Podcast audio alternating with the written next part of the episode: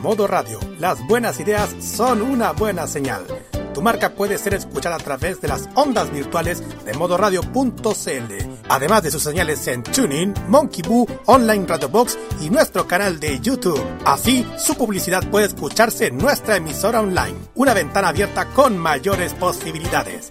Manda un email a radio@modoradio.cl y nosotros te vamos a contactar.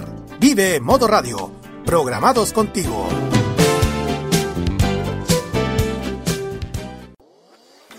No solo somos mucho más que televisión, somos un sitio que te complementa toda información y con chequeo. Somos un programa en YouTube donde la libertad de crear, pensar y criticar con fundamentos es válido. Un programa radial donde tú puedes tener cabida. Un espacio multiplataforma donde informamos y reflexionamos. TVenserio.com Somos mucho más que televisión. 2024 vive toda la compañía musical en modo radio. Desde siempre y todos los años estamos programados contigo.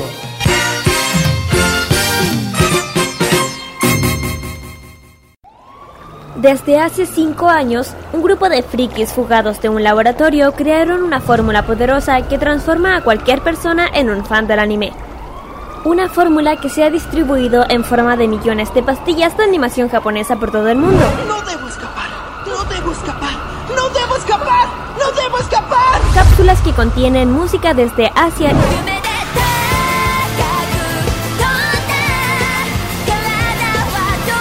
y varios litros de jarabe con sabor a videojuegos. Manga y cómics que se entregan cada sábado en la tarde. Desde ahora, Kirari Nusaki Ojeda, Carlos Pinto, Dani Bru y Roque Espinosa levantan el telón de una tienda que atiende desde hace más de 200 episodios. Konnichiwa, Fanmasha Popular e yokoso. Damos inicio a Fanmacia Popular en modoradio.cl.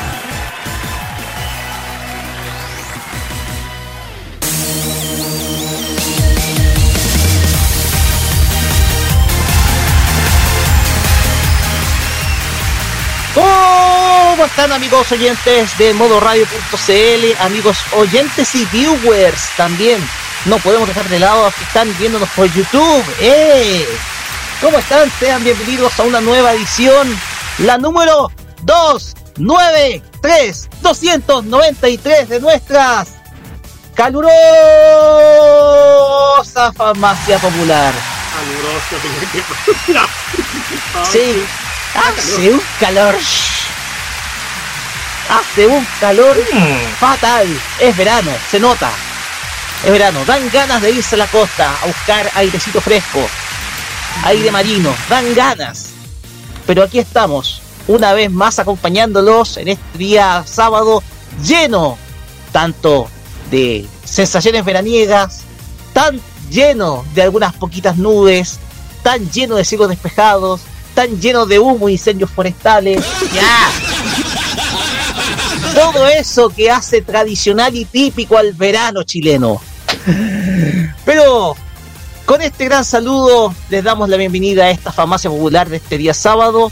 Y como es tradicional, este programa no es posible sin mis queridos panelistas, sin las personas que junto conmigo logran hacer posible este programa cada día sábado. Saludamos de manera muy calurosa, literalmente hablando, a Kira de Ojeda, Carlos Pinto Godoy y en su regreso a Daniel Goulet. ¿Cómo está Dani? Feliz año para usted. Hola, oh, es cierto, feliz año, chiquillo. Bien, hola chiquillos, ¿cómo están? Así es que estamos un sábado más, aquí trayéndole todo el mundo friki. Yo vengo de lo más así contenta porque ya saben, estuve en el evento dedicado al Año Nuevo Chino, que fue en el parque, en el parque de escultura de Providencia, que fue espectacular, siendo que yo amante de todo esto. Así que muy lindo, además que vi gente muy conocida, que conocidas nuestras, amigas. Así que yo digo, lo que se pierde uno, digo yo. Digo yo. Así es. ¿Cómo están eh, chicos? Carlos, Dani. Muy buenas tardes. Muy buenas tardes, chiquillos. Igual Eh, en una jornada súper movida durante, esta, durante el programa de esta tarde. Hay demasiado calor en la capital y, gran, y algunas partes del país porque algunos se quieren irse de vacaciones para la costa y todo lo demás. Porque justamente esta es la semana donde ya, ya comienza la siguiente mitad de veraneantes que van a tomar, iniciar las vacaciones. Mm. Ese es un pequeño dadito, pero, pero ya estamos listos para mm, a partir del programa de esta jornada porque tenemos muchísimos temas y cositas friki para contarles a esta hora. Así es, Danito, ¿cómo ha estado? ¿Cómo pasó el año nuevo en el Sure? Muy bien, chiquillos, comiendo asado. Obviamente, como todos los. Hay que hacer distinción que en el sur comen a leña el asado, no al palo. no, no, a leña, no a carbón, perdonen. ¡Ah!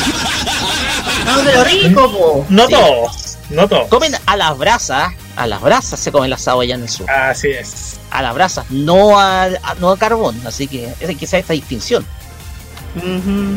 Así que, sin duda alguna, nos alegramos que se nos sume en este segundo programa del año. Bueno, ya estamos terminando la temporada, pero de todas maneras, igual, estamos felices de contar nuevamente con ustedes, Danilo. Sí, también chiquillo, me disculpo por no haber estado presente las últimas dos semanas, si no me equivoco. Pero ha estado todo muy bien, eh, sin ningún problema, chiquillo, y ya estamos de vuelta. Así es. Pues bien, ya habiendo hecho el saludo respectivo a nuestro amigo Dani, les vamos a les vamos a dar a conocer a ustedes desde luego nuestro temario para el día de hoy, porque sin duda alguna este ha sido esta semana tal vez no ha estado muy movido en términos de noticias, pero sí llena de premiaciones y otras cosas. Porque eh, el tema acá es que vamos a tener eh, informaciones que que hablan precisamente de la llamada temporada de premios que se ha dado de manifiesto durante esta semana.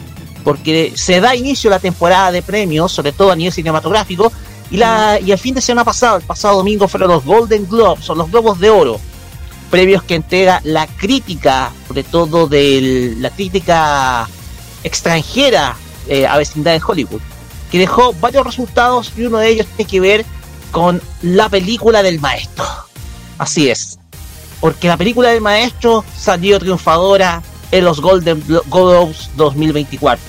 Estamos hablando de Boy and the Hero, que recibió la estatuilla la mejor película animada.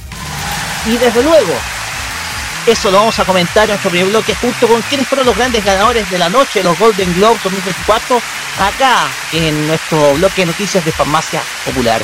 Pero también tendremos la novedades respecto a una serie muy esperada por todos aquellos que ven Netflix, sobre todo los que son fans de un videojuego en línea muy popular.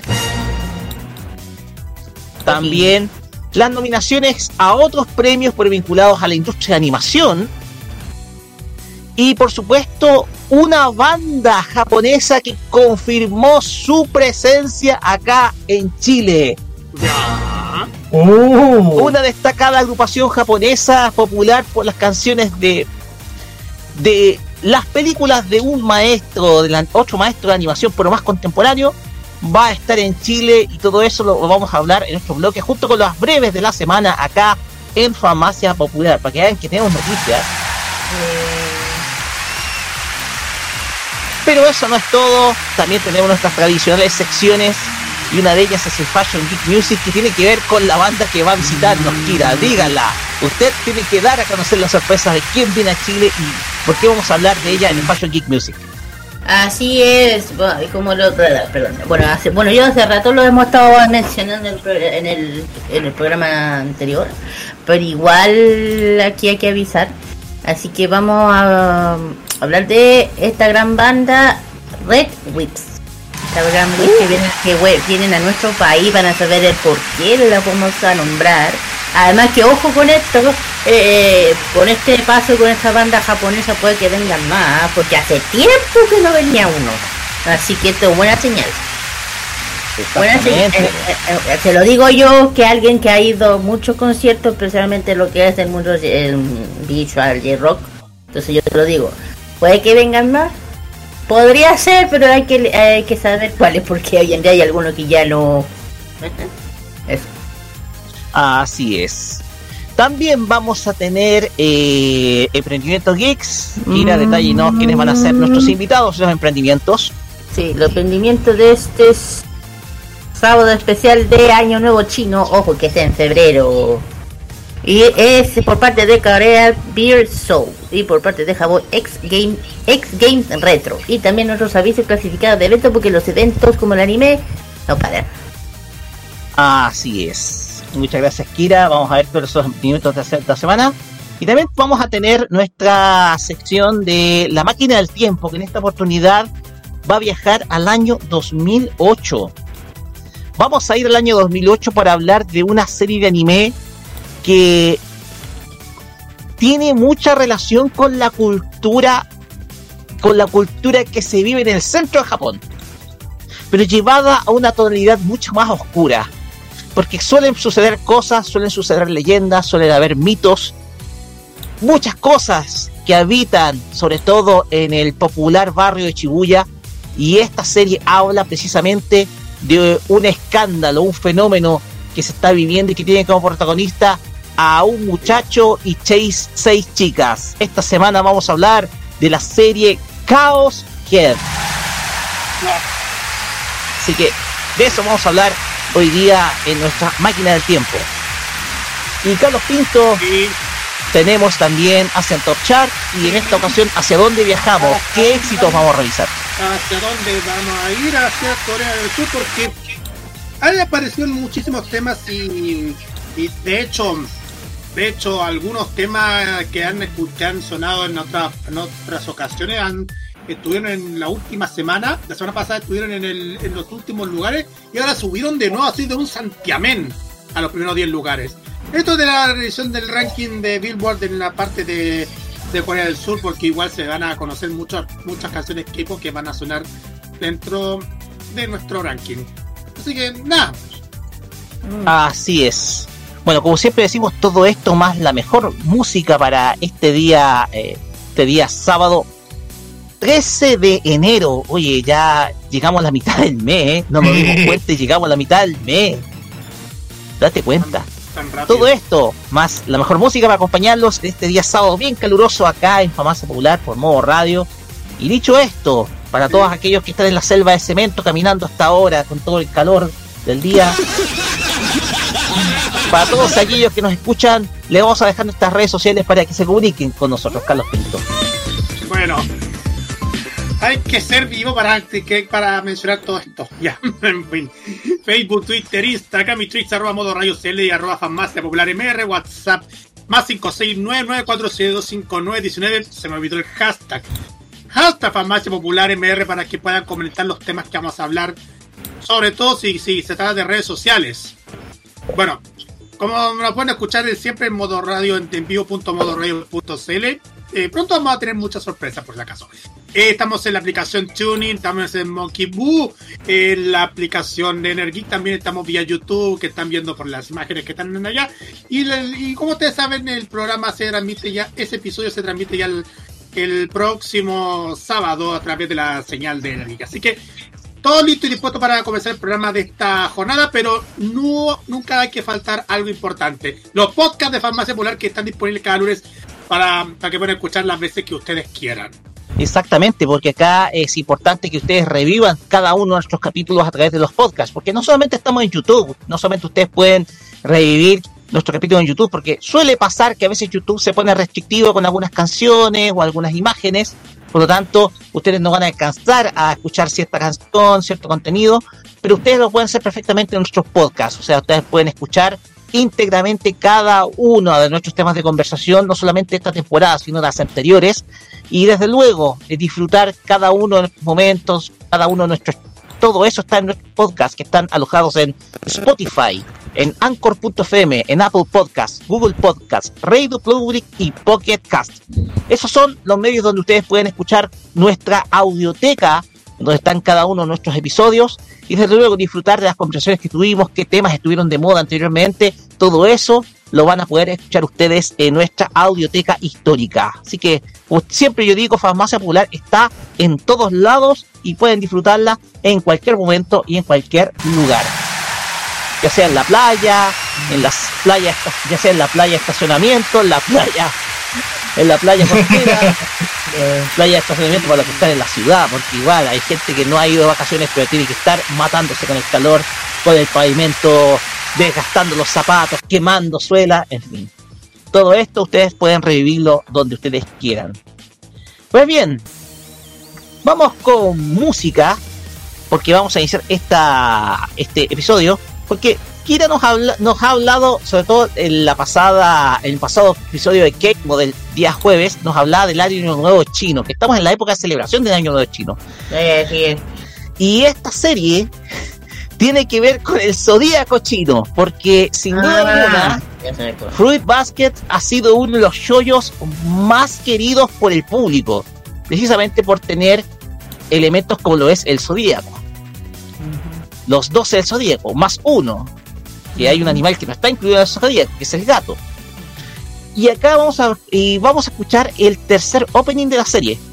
El tercer opening. Este es el primer opening de la segunda temporada, pero yo digo, yo como hoy soy correlativo, yo digo tercer opening. Una canción muy bonita que es de la agrupación AMPM, quienes interpretan junto con Miyuna la canción Prism, primer, primer opening de la segunda temporada de esta serie que nos habla de la aceptación y que nos habla de muchas cosas, sobre todo románticas. Fruit Baskets, su tercer opening, es lo que escuchamos ahora acá en nuestra portada musical, acá en Farmacia Popular. Vamos y volvemos con los temas de la semana.「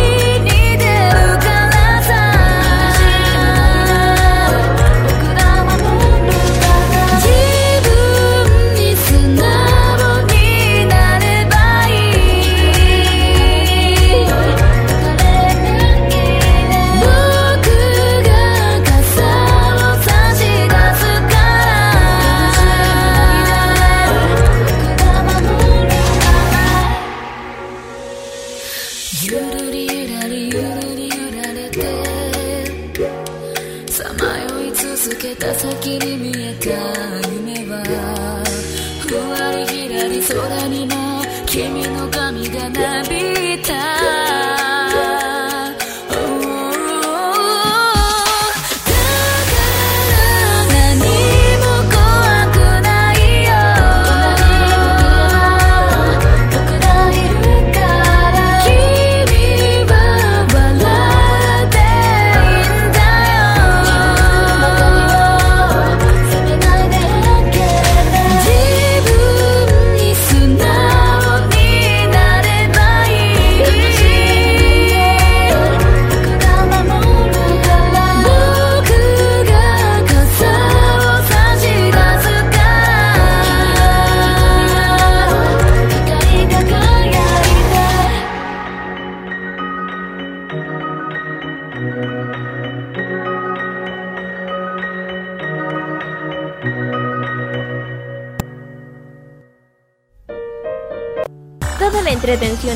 Semana está en Farmacia Popular en modo radio. ¡Esto será tan divertido!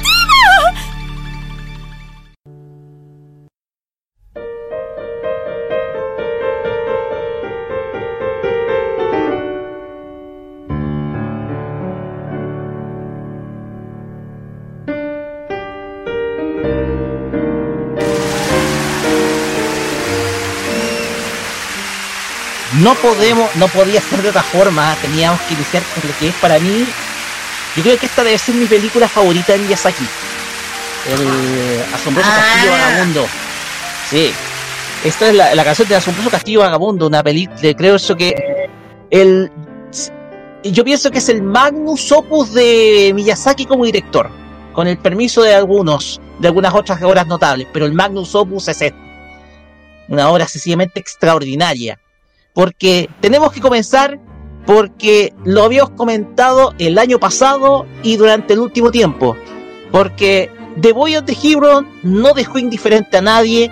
The Boy of the Hero estaba ganando premios y hasta la fecha ganó el premio más importante eh, dentro de la industria del cine que es el Golden Globe en la categoría Mejor Película Animada. Ustedes sabrán, el día domingo pasado se realizó el- la ceremonia de entrega de los premios de los Globos de Oro, los Golden Globes, como les- se les llama también. Premios que son otorgados en, eh, por la crítica, sobre todo los críticos extranjeros radicados en los Estados Unidos, por la Asociación de Periodistas Extranjeros en Hollywood. Esta fue su versión, esta fue su versión número, si me dan un momentito, Exactamente, el número 81 de los Golden Globes. Así es. Versión número 81 que tuvo muchísimas, pero muchísimas novedades. Y una de ellas es que la película de Hayao Miyazaki se perfiló como la mejor película animada dentro de los nominados a esa categoría. Bien. Eso nosotros lo habíamos hablado, lo habíamos hablado precisamente en su momento, porque desde luego el, es una de las, es uno de los, eh, es una de las categorías que, que más nos incumbe o las que más nos, nos llaman la atención como programa. Pues bien, ya yendo, yendo a lo, a nuestro, la película The Boy on the Hero ganó el premio al eh, el premio a la mejor película animada en la versión 81 de los Golden Globes, Globos de Oro. La película compitió dentro de la categoría con, ot- con otras cinco nominadas, las cuales son Elemental de eh, Pixar, Spider-Man Across the Spider-Verse de Sony Pictures, Ok. de Super Mario Bros. The Movie de Universal, Suzume de eh, Suzume de Makoto Shinkai y que cuenta con la distribución de Sony Pictures de Estados Unidos y Wish de Walt Disney Studios. Gracias por La película, eh, la película no solamente recibió el premio, sino también se recibió otras nominaciones, entre las que se cuentan Mejor Composición eh, Musical para Joe Hisashi, en la categoría de Mejor Banda Sonora Original de Película, y, y esa, y esa nominación también se podría eh, replicar en los premios Oscars. La obra, desde luego, ustedes saben, ha recibido una gran cantidad de premios. La último premio fue la crítica femenina, eh, la Asociación de Críticos Femeninos de Estados Unidos, que le dio el premio a la mejor película animada. Y al respecto, eh, este eh, también hay que destacar la participación de Suzume, porque si no me equivoco, nunca antes se había dado que dos películas de animación japonesa compitieran en una en esta categoría de mejor película animada. Por lo tanto, también contó con la presencia del maestro Makoto Shinkai, quien eh, es por primera vez es nominado eh, a unos premios en Estados Unidos, y esta ha sido la nominación más importante que ha recibido, porque recordemos que no fue nominado por Your Name, ni tampoco fue nominado por Weathering With You. Sin embargo, con Suzume logró, logra su, por primera vez su nominación. Y esto lo habíamos comentado, lo comentamos producto de que eh, de, eh, Boy on the Hero, lo habíamos comentado, porque acá juntamos el que yo creo, y lo comentamos, el maestro que se retira y el, El maestro, que llega, Sí. quien es Makoto Shinkai, que yo creo que es el sucesor natural de Hayao Miyazaki como creador. Ya lo es, Y- yo creo, Sí, yo creo que ya sí, lo lo es. Sí, así es. Lo es. Pero no solamente fue eso, porque eh, otra de las grandes ganadoras de esta no- de, la, de la noche, ya pasando a otro ámbito, fue Oppenheimer, quien recibió el premio a mejor película. Grande. La producción original de Christopher Nolan logró el premio a mejor película, además de recibir el premio a mejor actor para quien dramatizó el personaje, que es el actor Cillian Murphy. Que aquellos que no lo conozcan, él se hizo conocido por interpretar al espantapájaros en Batman, Batman. Begins. Así es. Él es Cillian Murphy, quien interpretó de manera brillante al científico Oppenheimer. Entonces, otro de los grandes ganadores también fue el mismo Christopher Nolan, que recibió el premio Mejor Director, siendo su primer reconocimiento en, eh, en ese ámbito. Entonces, tuvimos estas, y también como Mejor Actor Secundario, recibió reconocimiento por, también por Oppenheimer, nada más y nada menos que a Robert Downey Jr., Mejor Eh. Actor Secundario. ¿Eh? ¿Qué? Junior. Exactamente. En la película Oye, una justicia, oye, justicia. Qué bueno. Así es, una resurrección ha tenido, y no, no solamente ha sido por Iron Man, sino por esta obra que desde luego yo creo ya se mete con todos los Oscars. Pero, Tony Tony para los Oscars. Pero, no sé, ¿qué opinan de esto? Creo que fue una premiación, yo creo que, o sea, por lo menos esta premiación, estos premios hacen justicia, por lo menos para lo que hemos visto eh, el año pasado, que ha sido extraordinario en términos cinematográficos, con Oppenheimer y desde luego con The Boy and the Hero, chicos. Mira, yo estoy con lo escuché todos estos premios que ganaron, las películas que ganaron, fue por fin la industria del cine ha abierto los ojos, por fin, por fin, no creo que hay que decirlo, por fin, cuando supe que ganó Oppenheimer, todos ellos y, y puta, hay que, hay que decirlo. Estas son las películas, Roque, que la gente quiere ver. Estas son las películas que uno que desea ver. Entonces, no, mira. Hay que decirlo, Roque, por fin. Después de tanto, por fin se hace. Mira, lo de Makoto, pues ahí la tenía difícil. Porque todos saben perfectamente el maestro Makoto de, de Miyazaki, digo yo. Eh, competir con él es cosa seria. Aunque les digo una cosa con todo cariño, al Miyazaki le da igual si gana o no. Son de esas personas que ni se enteran. Te aporta un millón que, que él está con su vida de lo más tranquilo y el que yo creo que el, el, el- el nieto a lo mejor le debe haber dicho. Ese ta ta ta, ta, que ganaste. No, no lo digo en serio. No, lo digo en serio. No, sí, sí, te, te creo. Entonces, no, igual de Miyazaki, todos saben que el gran maestro, que aunque está retirado, justo y eh, como corresponde para que por su descanso. No, pero me encanta Miyazaki porque muchas veces quiere decir que va para Oscar, ya va, ya se metió. Así que, lo- mira, yo creo que eh, yo- eh, el día que conocí el día de los Oscars, te juro, voy a decir, por favor, Miyazaki, Miyazaki, si no gana, espérate, espérate. Mejor, mejor. Mira, y, y el tema de Disney era obvio que no iba, porque Element, no sé. Y Witch ha, ha recibido una cantidad de críticas, pero ahí lo dejo. No son críticas, de hecho recibió odio. Bueno, un odio eh. porque, sobre todo el público que se enteró de lo que iba a ser la historia original y cómo la cambiaron. ¿ah, la cambiaron? Sí, sí, Sí, Ah. la cambiaron la historia. Entonces gene- se generó una bataola y el público Oh. comenzó a tirarle odio a la historia. Es que yo, yo pensé, es que como no estoy en ese no estaba enterada, yo sabía que, oh, güey, yo pensé que era nueva, pero no, no, no sabía que estaba basada Por interno te voy a contar el- el- qué es lo que pasó. Pero mientras tanto dejemos que comenten los muchachos. ¿ya? Bueno, el tema, el tema que Disney no aprende con esto, entonces. Nunca Otro aprende. mal año, otro mal año para Disney. No aprende. Otro mal, mal año para Disney. De hecho, se puede resumir. Danito. Sí, dale, dale. Oye, eh, qué bueno por eh, por Robert, porque por Robert Downey Jr. porque ¿sabes qué? Lo que me preocupaba era que, que- que quedara, quedara para siempre eh, atrapado en el personaje de Iron Man.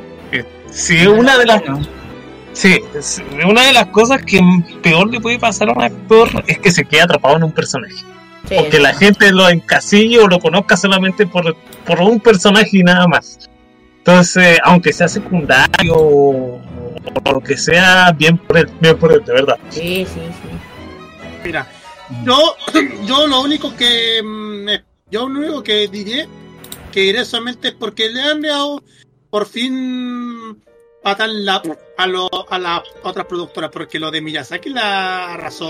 Eh, Ahora, lo que más me, me, me- lo que, a pesar de que no soy muy cagüinero, eh, he notado muchísimas polémicas en los Golden Globe que no contárselo, pero no. siempre han habido hartas cosas, por ejemplo, los looks de Margot Robbie hasta de Selena Gómez y, y todo el tema de la que la misma Selena Gómez dejó la red para una polémica, no sé, pero tras todos los escándalos que hubieron, porque siempre aparecen en la, en la, en la prensa, la premiación de los Golden Globe en materia de animación fueron, eh, ha sido excelente porque más encima gan- ganó este mm, este genio de la animación de la, del cine animado japonés como es Hayao Miyazaki. Ujú, Ya con esto termino. A ver, quiero entrar en eh, ya para ir concluyendo, porque el tema puede dar para largo, pero tenemos que abreviar, tenemos que abreviar. Eh, The Boy and the Hero ya ha ganado muchísimos premios. La crítica de Londres está nominado también a los BAFTA. Se aparentemente puede ganar los BAFTA, que es de la Asociación de Cine Británico. Habíamos comentado que la Asociación de Críticos, Críticas Femeninas de Estados Unidos le dio también el premio a Mejor Película. Y te muestra de que a nivel comercial, bueno, The Way and the Hero está teniendo éxito comercial en Estados Unidos, pero te muestra de que eh, el trabajo de Miyazaki va a ser difícil de igualar para cualquier persona que quiera consolidarse en el ámbito de la animación. Va a ser difícil de igualar Mm, ni siquiera Mamoru Hosoda valorarlo, a pesar de que ya tuvo una nomina fue nominado ya al Oscar con Mirai. ah, y, pero yo creo que Makoto Shinkai, si bien tiene una técnica de animación distinta a la de Miyazaki, pues hace una técnica de animación digita- mixtura digital, mixtura a mano, eh, ha notado de que sabe, sabe, cómo sabe cómo crear historias y sabe cómo animar Ujú. uno se pregunta, muchos en el 2016, cuando fue exitosa la película Your Name, muchos ya tildaban a Makoto Shinkai como el nuevo Miyazaki, por la forma de contar o relatar sus historias. Sí. Y, y él lo consideró como un honor que lo compararan con él, con Miyazaki. Un poco para mostrar eh, la altura que tiene Hayao Miyazaki sobre otros creadores. Sí. Entonces, para mí, The Boy on the Hero es la consolidación de que el trabajo artístico que tiene detrás un mensaje o un legado para las futuras generaciones sirve. Sirve. Es un mensaje, un legado para futuras generaciones. Sí. Esta película. De hecho, ya se está estrenando en nuestro país, ya ha tenido una buena recepción de parte del público. Y ya para terminar hablando de Oppenheimer, yo pienso que es lo más merecido. Porque Oppenheimer no era una película hecha para ser taquillera. No. Porque si bien recaudó más de 900 millones de dólares, es un éxito comercial, Sí. estaba hecha para ganar premios. Y, Oppen- y Oppenheimer tenemos en primer lugar que se le hace justicia a Christopher Nolan como director, porque Christopher Nolan ha sido muy ignorado por la academia. Todo caso. Y también se le hace y también te corrobora el excelente año que tuvo Universal como productora. El gran año Universal con Super Mario Bros. The Movie en lo más alto y con eh, Oppenheimer, otra película producida por ellos, que hoy en día, que yo creo va a arrasar en la temporada de premios. O sea, vamos a ver, yo creo que otra buena temporada de premios y ojalá que esto se compruebe el, a finales de este mes cuando se conozcan los nominados a los Oscars, los cuales vamos nosotros a estar atentos. No estoy de acuerdo. Ya. Pues bien, cerramos la noticia de los Golden Globes y nos vamos con la siguiente noticia que va de la mano de Kira, de la mano de Kira porque se viene muy pronto, bueno, no tan pronto, pero sí durante este año, el estreno de una serie muy esperada por todos en Netflix. Kira, adelante. Mira, no me olvides de esto porque, bueno, un saludo a Rio Games. Porque, pero, oye, lo puedo decir, porque aquí yo, yo- yo- o sea, porque estamos con ellos. Está bien, que- sí, sí, sí, está bien, está bien. Saludos, Rio Games, eh, Chile. Así es, vamos a hablar de este juego, eh, uno de los juegos más. El que domina, yo diría, Roque, el, el eSport hoy en día. Aparte de los demás. Eh, Arcade, la temporada 2 en Netflix. La fecha de Arcane. estreno. Arcane, perdón.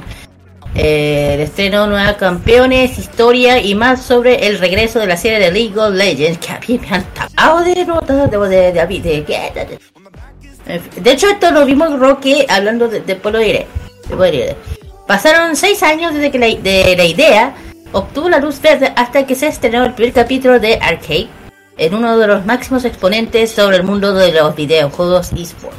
Puede apor- eh, eh, aportar a la, a la televisión digital, a televisión. Incluso quienes ni siquiera han jugado una partida desde que se estrenó Netflix, todas las dudas que han estado relacionadas con el, el- el estreno de la, los nuevos episodios, aunque Rio Games eh, tardó más, más en llevar a cabo el anuncio de lo que nos hubiera gustado. El fin, bueno, el tema es que al fin tener- se tiene los primeros detalles de la segunda temporada, la fecha de lanzamiento y trama, personajes, etcétera. Bueno, eh, durante meses fue una pregunta de millones, ahora al fin se tiene respuesta. La segunda temporada de Arcade oh, se va a estrenar en noviembre de este año. La esperada total de los fans de la disfrutaron eh, la emblemática capítulo de Monster You Create hasta poder ver su continuación será eh, de tres años. Desde que Reggae y Netflix todavía no han querido ofrecer una fecha exacta, aunque lo que es razonable es esperar que tenga un lugar eh, principio de mes. Esto es porque el- la, la desarrolladora generalmente sigue un calendario muy estricto a la hora de encadenar sus eventos. Lo dice, es cierto. Eh, de hecho, otro, un- un- una de las razones es esta que nosotros fuimos, que es el campeonato del eh, del mundial de League of Legends, que es el evento más importante de Rio Games en el año que se estrenó Arcade. Bueno, eso iba a decir yo. Nosotros y el Carlos tuvimos la la la, la oportunidad de poder ir al, al evento exclusivo del, del campeón del, de esto. De hecho, eh, cuando estábamos ahí, estaban presentando, ya sabéis. Exactamente. Pero, pero claro, era 100, no se puede decir ni una cosa.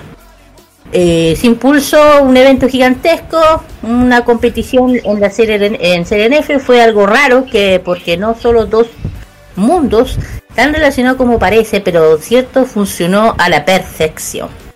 Es posible desde la compañía lleva a cabo jugadas similares en 2024, por eso pensamos que la fecha eh, de estreno es el- en torno al 2 de noviembre. En el peor de los casos, que puede pasar cualquier cosa durante la primera quincena del mes. Eh, bueno, ahí tendríamos tendremos que esperar más detalles y Game por una parte explicó que aunque esperaban un buen resultado, el éxito de Arkane les cogió por sorpresa. Hizo que no comenzaran a trabajar la segunda temporada tan pronto como hubieran debido. Pese a ello, parece que se trata de un error que la compañía no mm, que no a repetir, aunque luego del su estreno de ello, todo apunta que Arcade es un proyecto que tenía múltiples temporadas. Oh my god. Que no se habrá que esperar otros tres años con sus nuevos capítulos. Ojalá. Bueno, el tema es que, corto, corto, Rio y Netflix seguirán juntos para emitir la segunda temporada y ambas compañías han confirmado ya en numerosas ocasiones que la última día ha llegado el primer adelanto que los nuevos capítulos de su público en enero de este año. Ah, mira. En ese, senti- en ese sentido, eh, la espera de la campaña promocional comienza en el torneo, en el torneo del mes de verano, de la cara al lanzamiento original de la serie. Y revelación de, de la produjeron en mayo del 2021. Bueno, bueno, lo voy a decir en resumen para no alargarme tanto. la segunda temporada eh, apenas son 45 minutos de traje, resulta pregunta generalmente muchos. Se confirma la presencia de uno de Warwick. Warwick, la serie de un single será su creador. ¿Ya? Eh, bueno, van a ver que parece estar incluyendo fluidos tecnoquímicos, mezcla de con la sangre de Warwick. Y de Oriana, que aparece en la serie, o sea, personajes de... Y lo último nombre referencia a un campeón de League of Legends, que está inspirado en la ay, okay, bailarina de la caja musical, algo que aparece hacer reverencia a la música de adelanto. Bueno, eh, bueno, es lo que más, pues, eh, bueno, los campeones que van a aparecer va a ser Jinx, B, Echo, JC, Victor, ah, Victor, Singer, eh, Kaitili, eh, son nombres, B, ay, ¿cómo hiciste este? Jaime, Jaime Dinger, Jaime Dinger, y el que mencioné anteriormente, Warwing. Y, y otro y, y dos posibles incorporaciones sería Seri y Renata. Más o menos. Y bueno, la tercera temporada ahí hay que esperar. Así que lo que más puedo decir de, de League of Legends, eh, como dije yo, yo y Carlos tuvimos la oportunidad de ir a ese evento que grande, como el agradecimiento a Rio Games. Y pudimos ver ante, anticipadamente un poco del tráiler, que de hecho la, la dan constantemente, del tema de arcade, pero nos daban más. Pero fue como, ah, se viene algo. Eso, chicos. En pocas palabras, todo, todo esto lo que ustedes acabaron de ver. Noviembre de 2024 será la fecha de estreno de la segunda temporada de Arkane. Hay que destacar que la primera temporada fue una de las series más vistas de Netflix a nivel mundial. Por tanto, tuvo un gran éxito Arkane como serie. Eh, ha sido muy promocionada por diversas influencers vinculados a Riot Games. Yo me acuerdo que Valentina Krip y también la Maggie Sunshine promocionaron muchísimo Arkane. Han habido muchísimos cosplays de la protagonista y lo hemos visto ha sido un, te da muestra de la gran popularidad que alcanzó y la gran aceptación que obtuvo la historia. Porque si hay algo que tenemos que, que no es, que esperamos a veces de Netflix, es la reacción que tiene el público cuando da muestra de una adaptación. Entonces, y la- últimamente, últimamente Netflix lo ha hecho bien. la, la recepción ha sido muy buena, sobre todo con Arkane, y lo hemos sabido, el live action de One Piece, está, Sí. la- el que va a ser muy pronto con, con otro videojuego histórico. eh, Ah, ya sé. otro videojuego histórico. Entonces, eh, estamos eh, con Devil May Cry, disculpen, ¿ya? Y lo que vimos con Castlevania también. O sea, lo que ha hecho Netflix en cuanto a adaptaciones de videojuegos ha logrado gran aceptación. Ha hecho muy bien.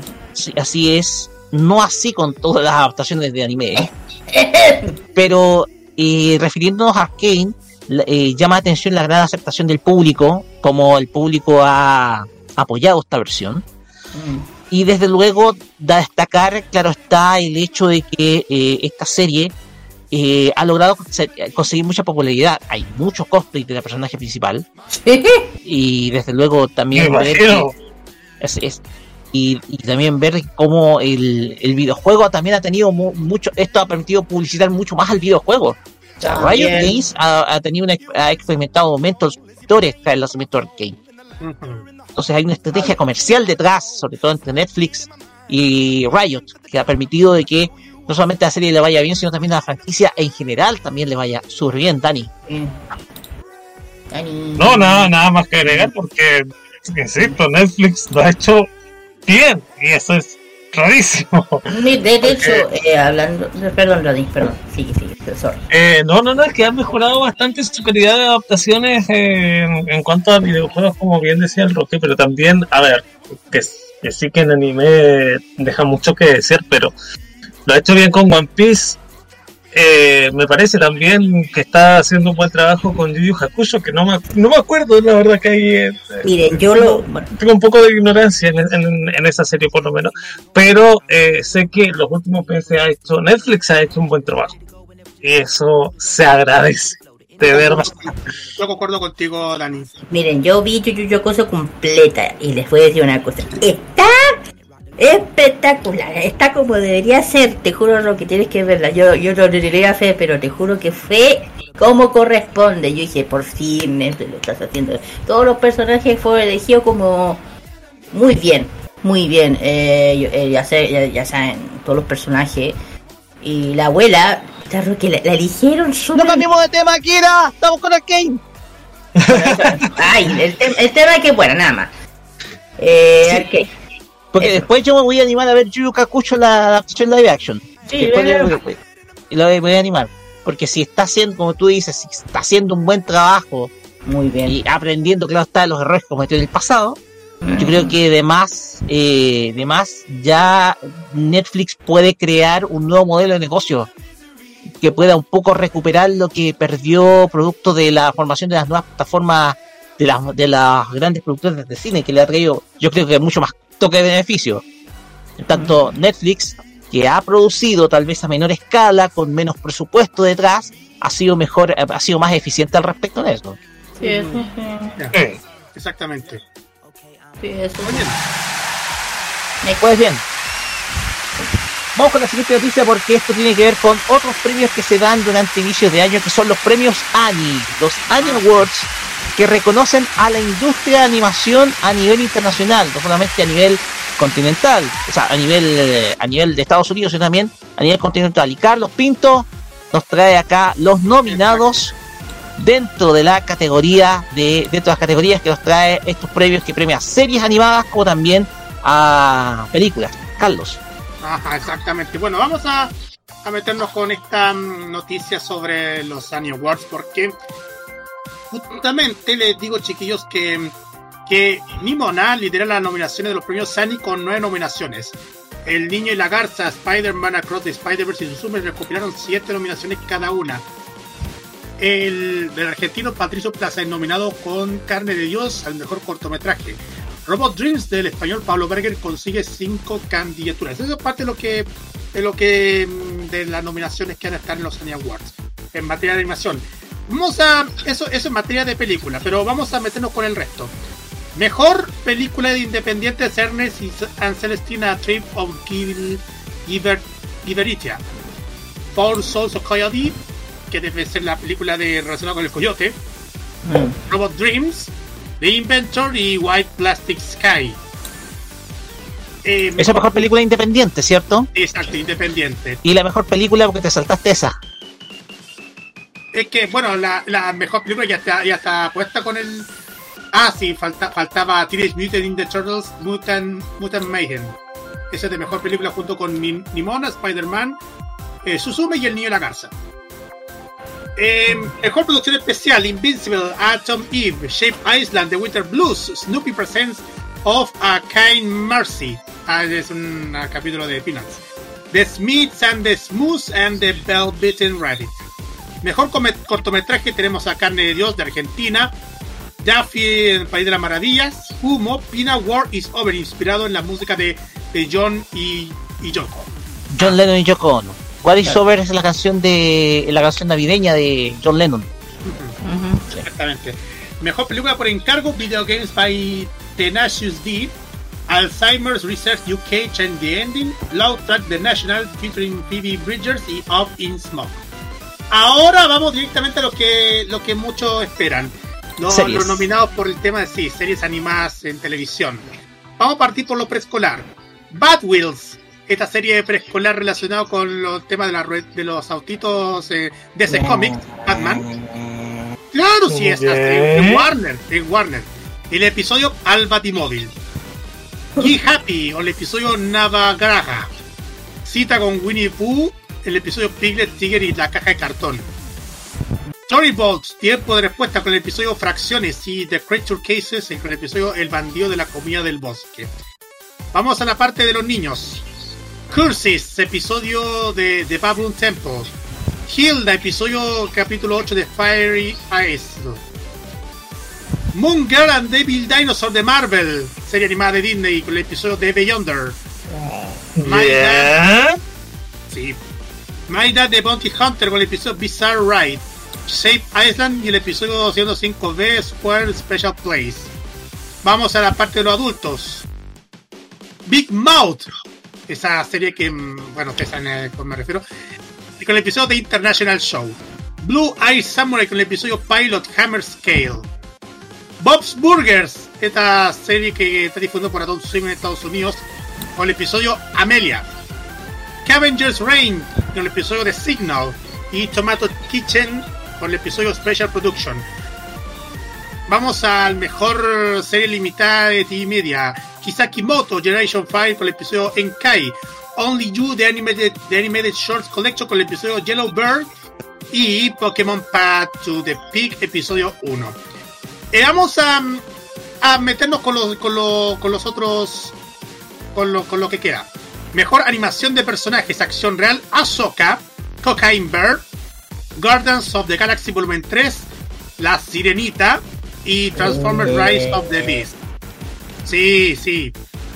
Mejor acción de animación de personajes en videojuego, Atomic Heart, Hogwarts Legacy, Let's Revolution, Marvel Spider-Man 2 y Tesla Grad 2. Em, a ver, ¿qué más? Em, vamos a meternos con. Finalmente vamos a meternos con la mejor música. ¿Te parece? Ya, sí, Eh, porque son muchas categorías, hay que decir la más importante. Eh, Animaniacs del episodio, el episodio Tala de Gamais. Babylon 5 The Road Home. Pacemaker. eh, Star Wars Visions, el episodio Awesome. Y The Smiths and the Smooths. Y eh, mejor storyboard. Ah, no. Eh, Cry Before the Creek, con el episodio Cry Before the Creek, ese de, Cartoon Network. Fry Creewee, con el episodio de Blood Awakening, parte 1. Granny Secret of the Mogwai Never Give Up.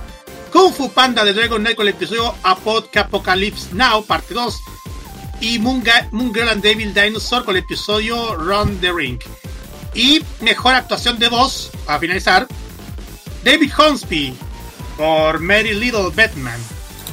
Tracy Gassal de Immigration, Chloe Grace Moitz por Mi- Nimona, Kokuto Matsumara por Suzume y finalmente Jack Black con la película de Super Mario Brothers. El resto, bueno, ya ustedes ya sabrán cuáles son. Mira, estoy revisando acá eh, las nominaciones de los premios Annie.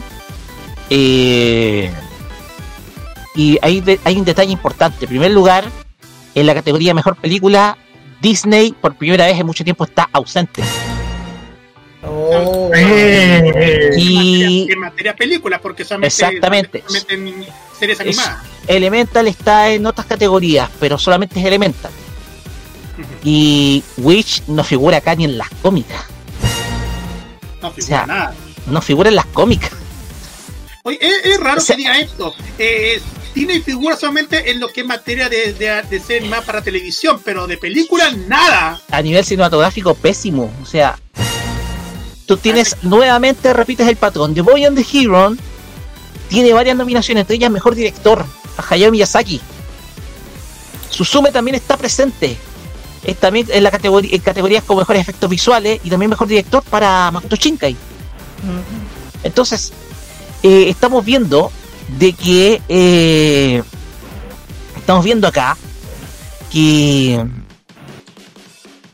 la presencia de la animación internacional, o sea, la animación internacional, porque aquí tenemos nominaciones de un cortometraje argentino y una película y una película española, Road Dreams, están teniendo uno, están teniendo, claro está, un auge y estamos viendo que la animación extranjera está comenzando a ser mucho más competitiva a la animación estadounidense, sobre todo a nivel cinematográfico, sobre todo desde Japón Mm, pero a nivel continental, a nivel latinoamericano también, y desde hace un tiempo. mm. Entonces, eso lo puede dar testimonio estas nominaciones de los Annie que podemos sacar muchas conclusiones.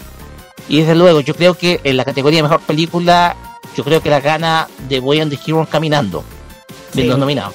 Estoy de acuerdo. Sí, totalmente. Verá, ahí como, bueno, pero no, no dice nada. Ahora que estaba leyendo lo nominado, ahí está lo que hace rato digo, Disney. Y Cuando no escuché ninguno de Disney, ahí está, po. ¿Por qué será que la gente ya no quiere ver lo que estás mostrando? ¿Ah? Se aburrió. ¿Verdad? No, y el tema es que la industria de, de los eventos de, de, premiación se están dando cuenta. por eso. Y eso se agradece que hayan abierto los ojos. Bueno, es una. Estamos estamos hablando acá de un. estamos hablando de los premios que los premios a la, a lo que es todo el mundo de animación. O sea, se No, premian por eso. varias categorías, pero estamos viendo que la industria de animación está volviéndose cada vez más competitiva. Y competitiva para bien. Sí. Competitiva para bien. Yo estoy hablando del. De, a nivel competitivo, eh, la, la- hay una competencia que ya se está volviendo mucho más pareja. Sí, estoy de acuerdo. Se está además- viendo y- mucho más pareja. Y justa, yo diría. Exactamente, se puede ver un poquito más de justicia. De Dani, Danito, ¿qué quiere opinar? Dani, No, nada más que agregar porque a ver, me- ¿qué iba a decir? Me sorprende que Disney no esté, pero realmente viendo en retrospectiva no me sorprende. Porque ha tenido, a ver, ha tenido muchos fracasos, sobre todo con Wish, que no es más que un fracaso, lo dijimos en su momento, está recibiendo odio. yo Y- digo. Perdón, perdón, sorry. Y ese, ese odio, más allá de si es justificado o no, eh, le va a jugar bastante en contra para próximas películas que Disney pueda eh, producir, películas de, de animación. Porque la gente va a querer conocer cuál es el guion detrás de, de cada película. No, y hablando de eso, creo que. que... ¿Qué fue eso? No, el tema de Netflix, eh, ay, perdón, de Disney, perdón. Eh, el tema de la inclusión. Disney sigue forzando eso. Sigue esforzando eso. Y eso lo está haciendo. Y, y- y al forzar esa inclusión, está haciendo que pierda Disney. Mu- mucho público. Claro, entonces Disney ya, eso ya fue. Ya fue ya. Cambia un poco el switch. Y te lo voy a decir, y le voy a decir una cosa con todo el respeto. Ya, el Mickey Mouse, que ya salió de dominio público, el primero, el antiguo. Mira lo que le están haciendo, perdón la expresión, M a Disney. Nada más. Ojalá que a las películas de Mickey Mouse le vaya muy bien. La- las alternativas, claro. está. Por eso, si llega a ser bueno, si, si, si, si la Mickey Mouse alternativa le va mejor que a lo que hace Disney, eso va a ser, pero un fatal a Disney. Créanme. Bueno. Bueno, esto es la, los Ani. Vamos a después conocer ya los premiados. ¿Cuándo va a ser? A ver, te digo aquí la, la, fecha de la premiación de los Emmy Awards. Mm, Bueno, a ver, vamos a ver la fecha. Esto se va a realizar, eh, digo, en... a ver, uy, que, que la fecha que muy... Dice nominaciones, eso nominada, ta, ta, ta, tanto, ya... Sigan comentando, chiquillos. Eh, ya terminamos, Carlos. Lo vamos a revelar. No, es que, es que no, apa- es que no aparece No la- hay fecha, no hay fecha exacta. No hay fecha exacta para los Annie Awards todavía. De hecho, eh, Oye, creo que podríamos, podríamos nosotros animarla, digo yo. sí, van a ser el día 17 de febrero. 17 de febrero en el UCL, en el UCLA Royal Hall de Los Ángeles. Va a ser los Annie Ah, ah, sí, ahí está, ahí está, 17 de febrero, ahí sí, ahí está, ahí lo encontré. Es gracias. que difícil, difícil Kira, porque eh, es periodo, es periodo, de vaca- periodo de vacaciones, no. Sí, sí, estaba pensando. Vamos a estar en 8. Pues bien, vamos a la siguiente información, Kira, porque una agrupación se nos va a venir a Chile. Es quizás, y bueno, hablamos de un maestro que es Makoto Shinkai. Y este grupo ha musicalizado todas sus películas. Y lo vamos a hacer con una canción que a mí me encanta, que es Yume Toru. Bueno, y es, aquí. sin duda alguna la canción favorita mía del. Mi canción favorita de. Sobre todo de las películas de Makoto Shinkai, que es Kimi no Nawa. Así que, Kira, Pues pues ya, esto debe haberlo dicho ahora, eh, más abajo por Roque. Esto me hubiera ayudado, ¿me? Bueno, Por eso que no Kira, sé si- adelante. Lo único que voy a decir que esta banda Red the Winds en Chile, porque me lo voy a resumir, perdón, porque lo demás lo voy a hablar abajo. Eh, lugar y venta de entrada. Ya empezaron el tema de las ventas. Eh, ya saben que eh, este gran banda japonesa, eh, interpretando muchos, eh, ¿cómo se llama? Eh, eh, openings y endings de series, especialmente de Makoto. Y el tema es ¿dónde? Eh, ya saben que el, el 10 de enero a la... eh, eh, las entradas comienzan a el, ya empezó. Eh, empezaron el 10 de enero a las 12 pm en el puntoticket.com y para los miembros de Crunchyroll venta general empezó a comenzar el 12 de enero a las 12 pm, o sea, ayer. Y el, bueno, si alguien le interesa, acá, ¿sabes que no está cara? Eh, chan- eh, cancha 58.000 más cargo y platea general 58. Está bien, está bien, está bien. Y esto va a ser en el Teatro Caupoli. ¿Ah? ¿Ah? No, sí, Dani. está, Está bastante bien el precio Sí, está de las bien. entradas. Sí, sí, está bien. Y el teatro eh, va a ser en el Teatro Caupolicán el 24 de marzo. Así que ahí tienen eh, los datos de lo de la venta de entradas. Lo que sí voy a, a meterme porque me da. Ojalá. Aquí está. Se llama Rate and Wings. eh, se llama The World Tour 2024 2024. The Way You Want and the Outcry of Peace. Así se llama el título de su band, de su gira. Eh, eh, uh-oh. Bueno, la, pa- uf. la preventa ya se agotó, es lo único que les a decir.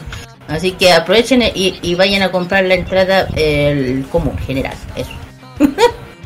Así es. Eh, a ver, esta es la primera vez que se presenta Radwix, banda de que banda que es, como lo comentamos, conocida por sus canciones dedicadas, por sus canciones, por la composición de temas de, eh, de las películas de Makoto Shinkai. Conocidos el trabajo que hicieron brillante con Your Name. Yo, yo pienso que si a Makoto Shinkai le dieran la oportunidad de haber postulado los Oscars del año 2017, hubiera sido nominada a Mejor Película y hubiera sido nominada también a Mejor Canción Original por Nande no Monanya. Hubiera tenido una nominación porque el tema es muy bueno para hacer un... es muy bueno para una película. Y los inserts son para qué decirte, son maravillosos. Lo mismo Weather Is With You, cuyas canciones son magníficas, son bellísimas. O sea, tú escuchas un acorde de Radwitz y te emocionas al tiro viendo la película. O sea, escuchas el primer acorde de la canción y al tiro te entra una sensación extraña. Eso yo voy a detallar más adelante cuando veamos el, el- el- tu tema, Kira. Dale, dale. Pero me parece muy positivo. Va a ser el Teatro Caupolicán. Sí. Eh, de hecho ya lo comentó, ya lo comentó, ya lo comentó mi, mi cuñado, mi cuñado dice que quiere ir con mi hermana a ver. Bueno, dile que lo, dile que lo empiece a comprar ya, porque las preventa ya se agotaron en menos de, de- en, en tres- en dos días se agotó.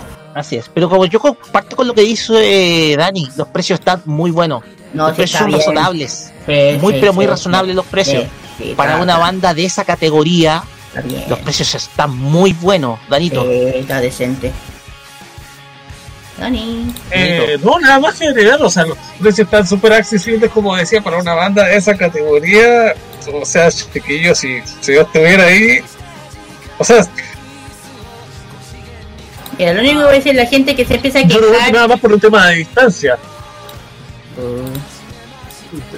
Pero no, pero digo yo. fuera de eso, o sea, si la, la gente tiene los medios eh, y tiene el tiempo, vaya, aproveche, chiquillos, la van a Yo creo que la van a pasar, yo creo que la van a pasar muy bien. Aquellos que sean fan de eh, fan de la banda, eh, me parece que, que, que va a ser un, un muy buen momento para estar ahí.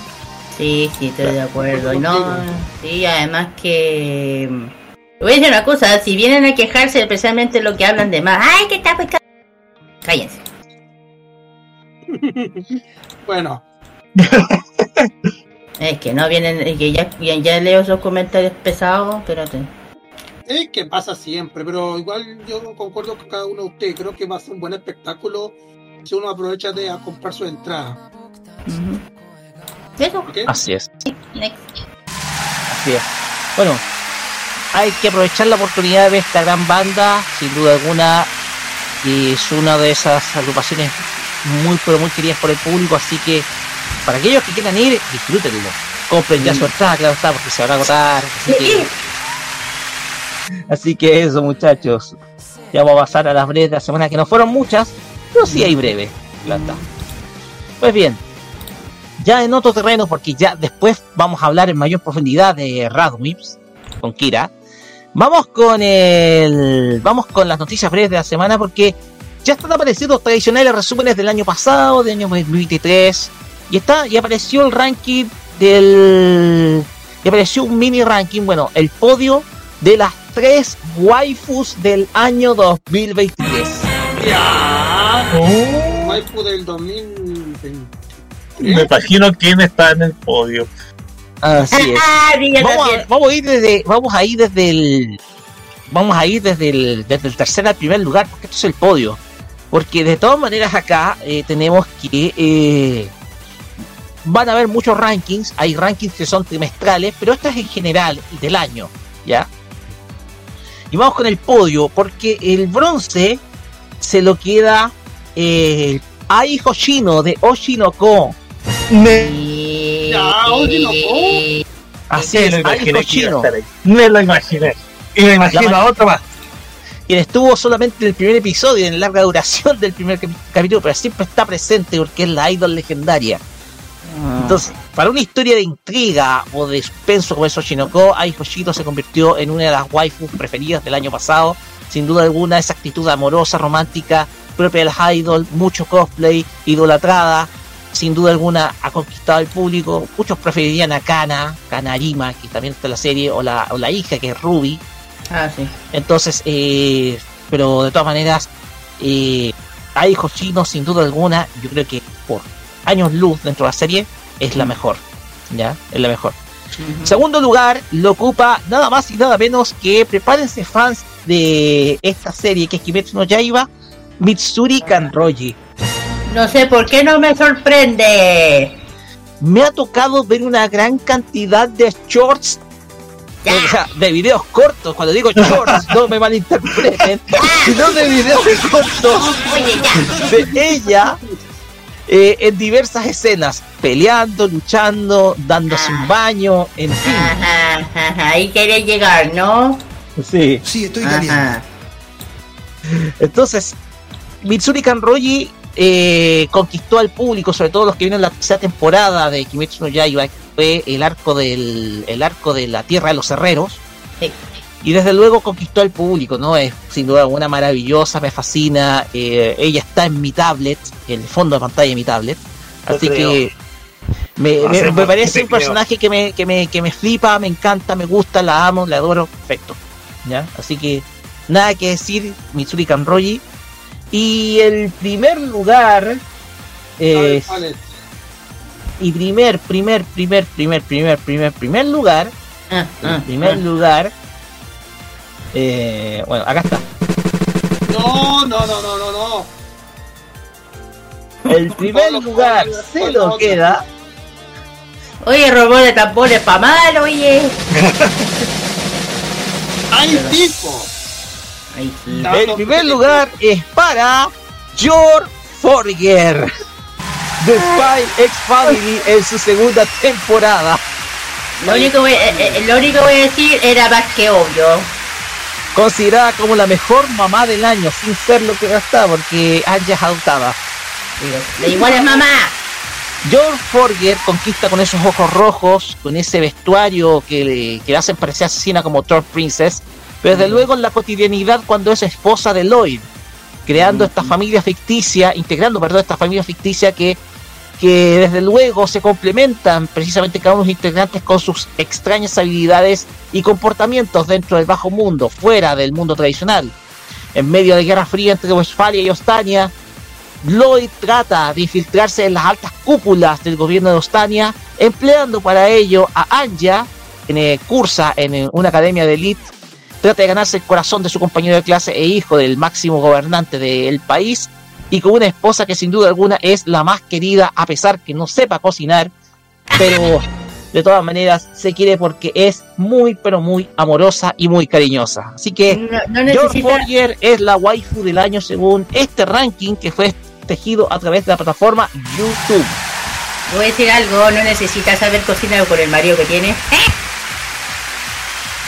Bueno, he dicho, ha dicho, bueno, esas son las cosas que, que luego te, te llega el que llega esta, esta, esta obra, Spy X Family. Y hablando de Spy X Family, pasa que eh, la película nuevamente está, o sea, sigue teniendo éxito y por tercera semana consecutiva en Japón se mantiene en el número uno de la taquilla en Japón, de la taquilla en general, películas y todo. Claro.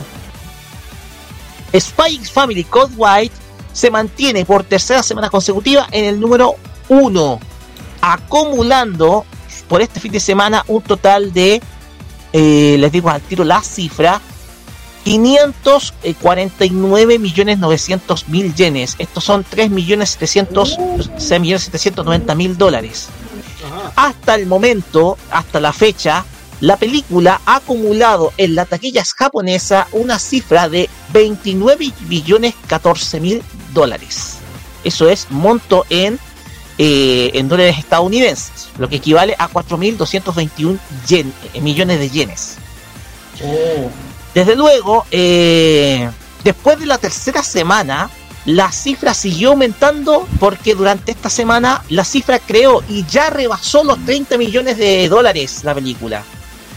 Porque después del tercer fin de semana, el día lunes ganó otros, eh, otros 4 millones de yenes, acumulando 30 millones de dólares de recaudación de X Family Code White. O sea, tres semanas consecutivas en primer lugar eh, ha obtenido esta peli- particular película, película vinculada con la franquicia, que por estas cifras demuestra el éxito que está teniendo la franquicia, la cual es, eh, está siendo animada por Beat Studios junto con Cloverworks. Ambos están trabajando en conjunto con esta producción y han hecho, han hecho que sea la preferida de parte del público, sobre todo en época navideña, porque estas películas se estrenó en la época navideña y ahora en su tercera semana por lo que se ve, va a estar un mes encabezando el top one y dejando atrás a las películas de Detective Conan, las cuales siempre su estreno debutan número uno, pero en esta ocasión no pasó. No pasó. No pasó. No pasó de que una película de Detective Conan estuviera en el número uno de la taquilla. Porque siempre debuta número Oh, uno. En esta ¿verdad? ocasión ¿Verdad? no pasó. Cierto. verdad, verdad, verdad. Sorry. Exactamente, o sea, llegó una franquicia de peso como Spy X Family y lidera, lidera, lidera el, el absoluto. Bueno, Detective Conan en algún momento tenía que caer. Exactamente. Eh, bueno, aunque eh. sigue recaudando bien y sigue teniendo buen rating en la televisión japonesa. Es que con el manso fan que tienen en Japón no me extraña por Roque. No ha pasado lo mismo acá en el, en el en Occidente. ¿eh? De hecho, Ro- de hecho, Roque, te voy a decir una cosa. Conocemos aquí en Chile la fan número uno que se sabe todo. Todo, se la ha visto todo. Y es una pareja de uno, uno de los compañeros de aquí. Así es, así es. No les hice un nombre, pero igual. Bueno. Sigamos con más noticias porque, bueno, no estuvo muy nutrida la semana en términos informativos del, de- en términos informativos del, del- en términos de noticias de anime, no ha estado tan nutrida, pero también eh, tenemos de que ustedes saben que está quedando la escoba en mapa, quedó la escoba en mapa, Ah, sí. eh, luego de saberse los eh, los constantes problemas y los trabajos eh, un staff de animación que no está dando para más con mucho trabajo acumulado y esto llevó a que el director de animación Ryu Nakayama renunciara a Mapa producto de las constantes denuncias por abuso laboral Ya. ¿ya? Oh. y como ustedes saben Ryu Nakayama es el director fue el director de animación el director general de animación de Chainsaw Man ¿ya? quien renunció y ahora anunció el pasado día sábado, estamos hablando del sábado de la semana pasada, la creación de su propio estudio de animación. Así es, porque aparentemente se va a llevar una parte del staff que trabajó en Jason. ¡Qué bueno! Y el estudio se va a llamar Andraft, una nueva unidad creativa para la producción de animación. La compañía ahora está contratando animadores intermedios y clave, directores de animación, directores técnicos, artistas de fondo, o sea, creadores de layout, estos son artistas de fondo, directores de arte, artistas de desarrollo visual, asistentes de producción y productores. El sitio web de Andra eh, describe a, a esta compañía como una unidad creativa fundada el pasado año 2023, esto fue a finales del año pasado, por el productor, director y animador Ryu Nakayama. Queremos establecer un entorno en el que podamos seguir asumiendo diversos desafíos sin estar limitados por conceptos existentes y mantener ese impulso durante el mayor tiempo posible, para llegar a una expresión aún mucho más libre a más personas en el futuro, para que podamos disfrutarlo juntos como un lugar en donde afrontar de verdad tu creatividad. Andra Ya, Studio, Parece Sí. mucho como una, como una promoción de alguna marca. Eso es lo que bueno, es que lo que pasa es que tiene que promocionarse, pues Cali. O sea, el estudio tiene que promocionarse. sí. Está comenzando, la compañía ya está comenzando a contratar gente, es una empresa nueva en el ámbito de animación. Generalmente estas nuevas empresas trabajan eh, trabajan como estudios secundarios de las principales empresas de, de animación. Generalmente cuando una empresa de animación debuta, lo hace como un estudio de animación auxiliar. De esa manera eh, comienzan y después se van consolidando hasta que el estudio de animación ya toma mucho más fuerza, sobre todo haciendo sus propias creaciones.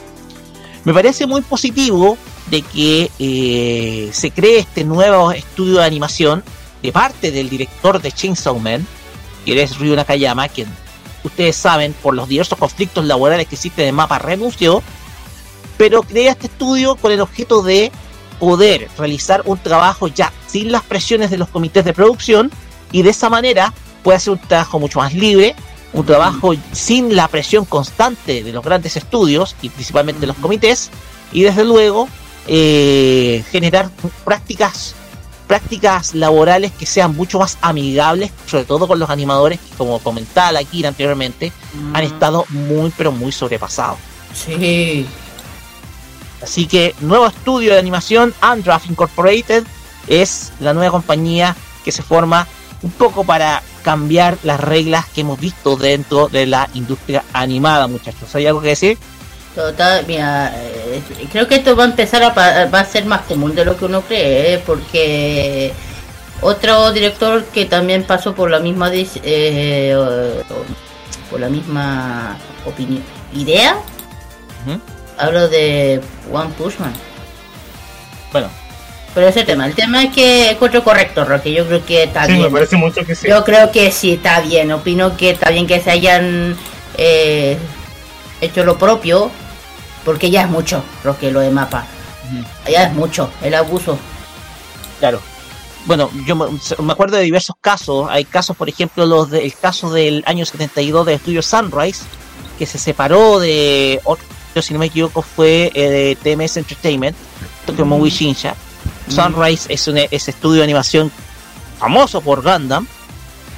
Entonces el tema es que eh, eh, tema es que fue, finda- fue fundado precisamente por eh, ah, ex miembros de Mushi Production. Mushi Production fue el caso de Sunrise. También eh, también está el propio Hideaki Anno, uno de los creadores de Gainax, quien se fue al estudio para fundar Kara, que no ha tenido mucho proyecto por todo de que el, el director se le puso demasiado presupuesto al, al rebuild que fue Evangelion.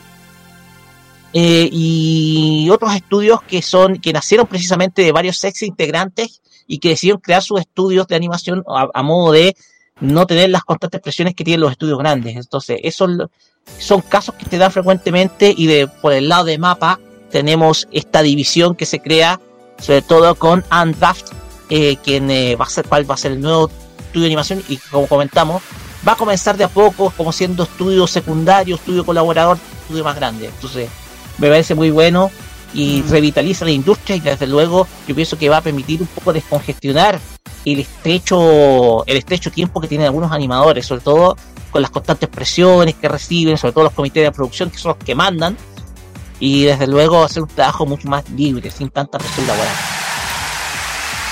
Pues bien, estas fueron las noticias de esta semana. eh, y Carlos Pinto, vamos con la música, porque tenemos música para esta tarde de sábado. Carlos. Ay, sí, que dejemos.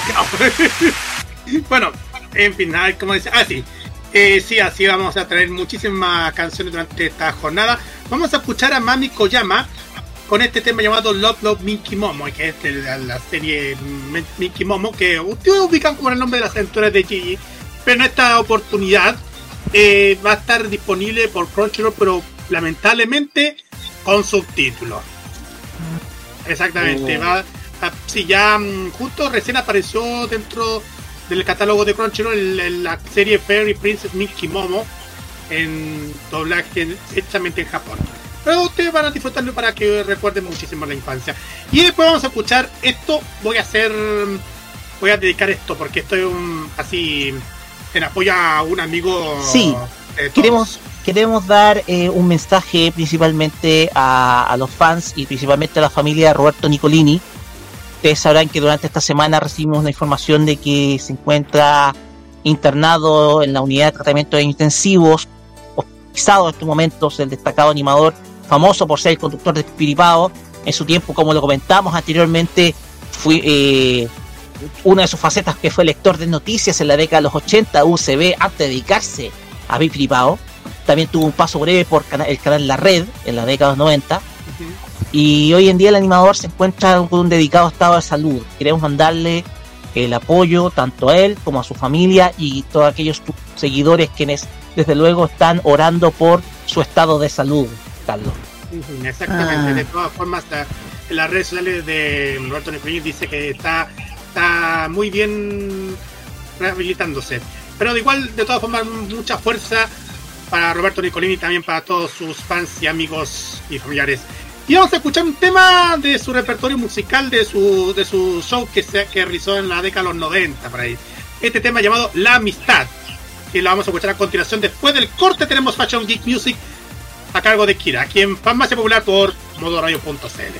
Vamos y volvemos.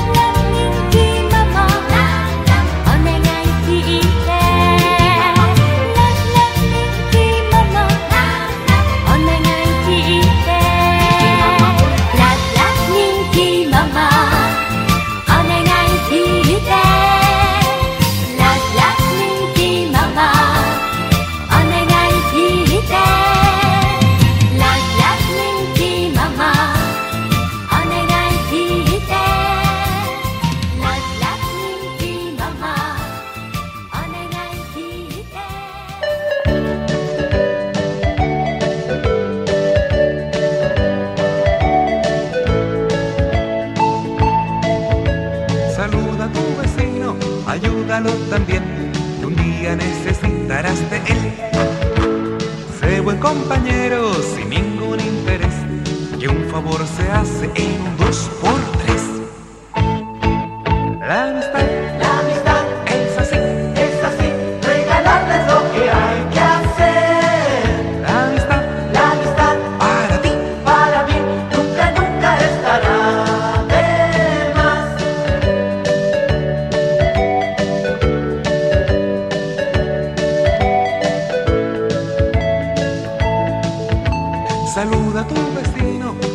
También, que un día necesitarás de él. Sé buen compañero sin ningún interés, que un favor se hace en dos por tres. La amistad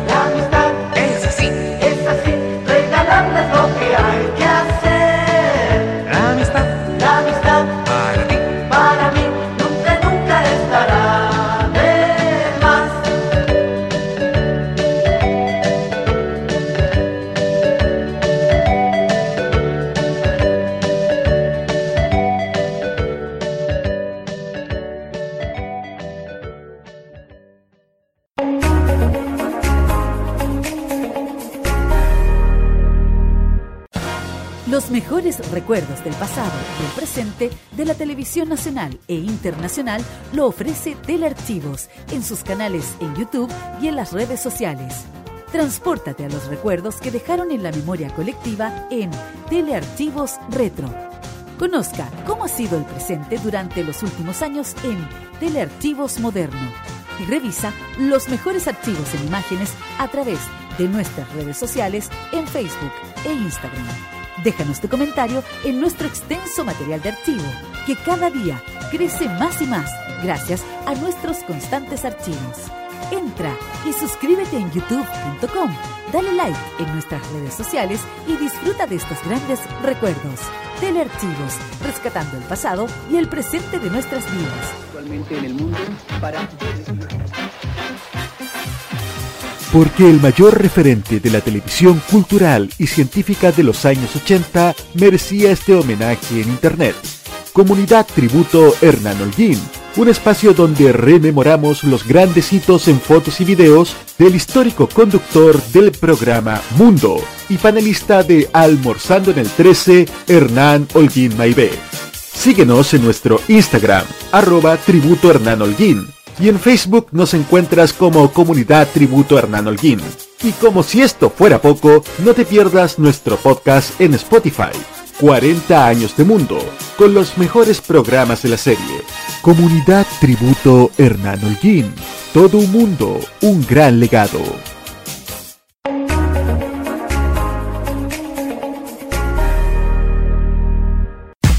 Toda la onda de Oriente lo encontrarás solo en nuestra compañía. Vive la onda friki en la compañía de Modo Radio. Programados contigo. Toda la moda de Oriente y las curiosidades de Japón están junto a Kira, su fashion geek, en Farmacia Popular.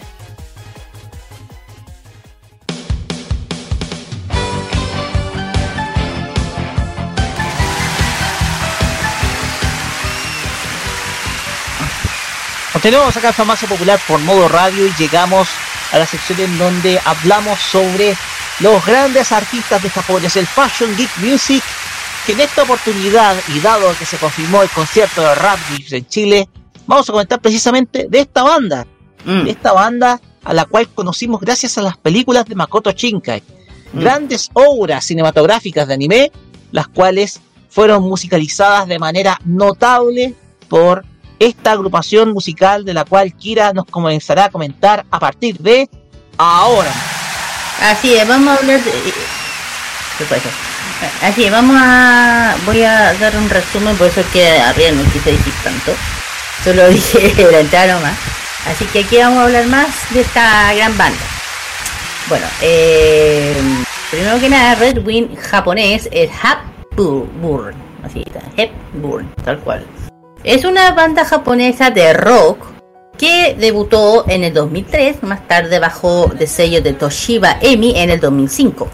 Y además, por otra parte de la banda, se formó eh, a partir de dos términos, del jerga inglés, rap y wim.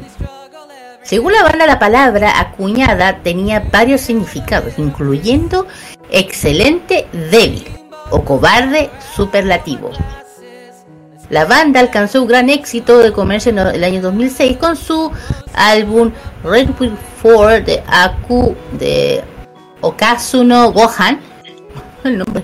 Son más conocidos por su single eh, The More the Ma- the Mate de 2008 y ¿quién anda con ruido? No, nadie. Continúe. escucho, que escucho atrás algo. No- Kira. Que si no hay nada. Ah, ya que no me puedo concentrar. En fin. Eh, y da desde 2011, lo cual alcanzaron el número uno de la lista de Oricon, como les he dicho muchas veces, que es Oricon, hay que decirlo. Y por otro lado, eh, bueno, ellos debutaron en 2001 en Japón, son cuatro miembros. Y dice que, bueno, ya dije que es lo que significa Redwing. Ellos son de e EMI Music Japan. ¿Ya? Eh, ellos empezaron más o menos en 2001 eh, formando en Kanagawa, Japón. En los primeros años de escuela, eh, los cinco miembros originales habían sido amigos, han sido amigos toda la vida, desde la escuela, y el vocalista que es eh, Yoshiro Noda se, interesó por la primera vez de la música después de escuchar o a nada más y nada menos rock a Oasis. Mira, en la escuela, cuando intentaba recordar eh, el acorde de la guitarra y, las can- y, cantar las canciones con un amigo. Y eh, el vocalista, originalmente la actividad de banda eh, eran equilibrando con el baloncesto. ¿ah? ¿Qué será? Activi- bueno, y la actividad de la banda comenzaron más o menos en centrarse más que nada en Yokohama. Con la banda realizando la primera presentación en directo en el BB Strip en el distrito de Kanai en Yokohama.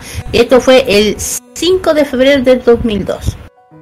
Y el guitarri en ese tiempo el guitarra Akira Kuwahara abandonó la escuela secundaria para eh, enfocarse a la banda. Y en septiembre, más o menos la misma fecha, la banda participó en Festival Music eh, School Escuela Secundaria de Yokohama, donde ganó el gran premio competencia que es el Moshimo. Lo importante. Y durante todo ese tiempo los chicos, después de Moshimo, eh, fue lanzado su primer single de la banda en 2003 con 10 co- 10.000 copias presionadas y vendidas eh, por 100 yen, 100 yen cada una. 100.000 yen cada una. Después de este single, la banda empezó a hacer ya un recorrido del área de Yokohama, o mini se- conciertos, incluyendo una actuación como único acto en el, en el Club 24 West Yokohama, un club bien- bien, conocido. Y la banda lanzó ya su álbum debut, ya debut, debut, debut, el julio a través del sello independiente del New Tracks, presentando las canciones escritas por la banda en la escuela secundaria. En agosto, después de una aparición especial en el festival de la escuela, que dije yo, la banda irrumpió, en, eh, irrumpió a Noda y otros miembros para centrarse en sus exámenes escolares. Ya saben por qué.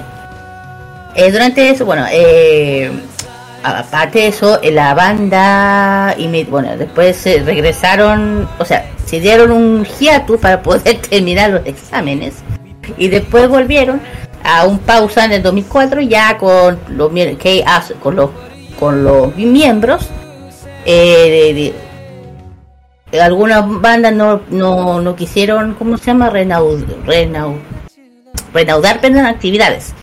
Y no se realizaron audición nuevos miembros en su lugar empe- eh, agregaron a conocidos del al grupo. Baterista Satoshi Yamauchi bajista Yusuke Takeda y sin embargo los miembros hayan probado sus habilidades Takeda conoció a los miembros de la banda de agosto de 2003 como miembro de una banda diferente actualmente y, y grandes y comenzaron ya a las cúspides a subir grandes canciones el julio ese mismo mes su segundo sencillo Seki y ya gira la gira de tres meses, tres meses en Japón. Oh my god. Inmediatamente después del final de la gira, la banda comenzó a trabajar el segundo álbum, o sea, eh, que se llama Rainwind Shuhei Toyo, que se finalizó a final del año y lanzó en marzo. Y la banda partió, y también de- inmediatamente empezaron una quinta gira de cinco meses, por el amor de Dios, aquí tener harto power. Y también eh, actuó en festivales importantes en el área de alto perfil de música verano en Japón, como el Set Talk o el rock, el rock en Japón, el Summer Sonic. Eso una vez lo hablé, Roque, el Summer Sonic. Eso lo mencioné. ¿eh? Durante ese tiempo la banda lanzó, eh, pues, seguía lanzando. Y después de ese tiempo, noviembre, la banda hizo su debut eh, ya en Toshio E. Hoy en día su su, su ya saben. Y eh, eh, con el single eh, Niji Koyo no se Shokutai segundo eh, en enero ambos primeros 50 sencillos al cambiar después de sello. Ahí está. Ahí está, ahí está. Y bueno, ¿qué pasa hoy en día con los chicos? Eh, bueno, el 2008, 2012 más o menos, Orden Made, eh, bueno, la, el primer sencillo número uno, Orden Made, de la lista de Oricon, en su álbum de 2006 de Alton Colon de Notary, vendió un alrededor de 213 millones de copias la- primera semana, debutando número 2 de la lista de Oricon. Y eh, ya en 2012 ya lanzaron su sencillo de Ha- Hakujitsu Boa. En YouTube comenzaron ya a, su primer aniversario, el de- el, de- el, el primer aniversario del terremoto de Tohoku de 2011, ya saben. Una conmemoración. Ahí está, una conmemoración, se me fue. Y eh, aparte de que han, ha sido colaboraciones de muchas series de, anime, especialmente de Makoto Shinkai, como lo habíamos dicho, el, el Roque lo mencionó antes. eh, or- originalmente el creando las canciones eh, saltó la eh, fue crear las canciones para los largometrajes animación batió récord eh, de espectadores como Your Name de, de What Dirty With You con la cual lograron un premio de la academia Roque escucha la premio de la academia japonesa de la mejor banda sonora original. Y la banda ganó una popularidad tanto en Japón como internacionalmente que su música traspasa la- ha traspasado la frontera con más de 4 millones de oyentes en Spotify. Y, son conocidos como estilo musical eléctrico, no tanto, eh, que abarca desde el rock alternativo, si eso sí, hasta el, el pop, eh, sí, y su letra poética y reflexivas, sí. Y la banda lanzó varios álbumes de, a lo largo de su carrera. Y como dije arriba, eh, algunas de sus canciones más conocidas es Sen Sen Sen Sen y Parkley de la forma parte de la banda sonora de la gran peligro de Your Name de Kimi no Nawa de Makoto Shinkai. Eh, la participación de la banda sonora también de otras de las grandes eh, obras de Makoto Shinkai, que es Suzume, de 2022. Así, eh, ahí contribuyó con la película japonesa de The Last 10 Years, el tema principal de Goku, eh, Goku del drama eh, televisión nipón. Para que tengan en cuenta de. Y bueno, los chicos de. Bueno, eh, por eso quieren para acá. Por su gran éxito que han tenido, que ojo, Ro, que lo voy a decir antes. Antes eran solamente escuchados en Japón. O sea, en, sí- en su núcleo, ya saben. Y luego de eso, gracias a esto, a lo- al, al tema de, lo- de la difusión de los de Makoto y la difusión de Netflix, ha hecho tan éxito que ha llegado hasta acá. Bueno, cuanto corto, el, el, protagoni- el vocalista se llama Naoto Yoshiro, él es de Tokio, nació, él tiene, ay, no puede ser la edad que tienen. Bueno, vocalista y guitarrista, el guitarrista se llama Kuwahara Akira, él nació el 4 de abril del, 80 del 85, de donde, ojo, guitarrista, él es el líder de la banda rock, ¿eh? él es el líder, Akira se llama. El bajista es eh, Takaya Yusuke. Él nació el 24 de mayo del 85 y eh, toca el bajo. Y el último que es el baterista, que es importante, eh, el que está inactivo, no me pregunten por qué. Eh, bueno, voy a averiguar. Es de Yamauchi Satoshi. Él, él de 20 de marzo del 85 y él toca la batería a tratar de ver por qué. Si hablamos de álbumes, en total tiene muchas, muchas rock. Tiene una, un- una cantidad de, de mini álbumes sorprendente. El último fue el año pasado, si a alguien le interesa. Que cerró el Win Gino, eh, Kazuma, que se lanzó el 11 de noviembre del 2022. Ese ha sido el último. Y el Best Album, eh, el de, de Best Album, la mejor álbum que ha tenido, eh, a la fecha es Atono. no sé esto. Ato XX Tokimito, no me preguntan si se llama. El 24 de febrero del 2017. Ya. Hasta ahora han, han tenido muchísimos. Eh, no han parado desde que. Y, Ah, y otra cosa curiosa, si no saben, el vocalista vivió en Estados Unidos por cuatro años. Eso explica lo bien que canta el inglés. ¿Ya no- ¿Alguien lo ha escuchado? Ya, pues. Y de hecho, bueno. está una versión de la, del single de la música de. Hay una versión del, del- hay una versión de la música de Kimi no Nawa, Your Name en inglés. Bueno, no canta él. Bueno, el otro que si a alguien le interesa también está en sus redes sociales de la banda, que está en, en ex Twitter, está en Instagram, está en TikTok. O sea, que hoy en día que está bien que se metan. Está en YouTube, está en Netflix, ay, sorry, en Spotify, perdón. Ahí tiene todas las plataformas donde los chicos están metidos. Y la, a alguien le interesa, tien- tienen su página oficial que es rewhips.gp. Aquí se los voy a mandar para que los chicos lo puedan ver porque tienen todo, ojo, lo inglés. No se preocupe por el japonés, porque está, eh, bueno, está en japonés, pero hay una sección en inglés.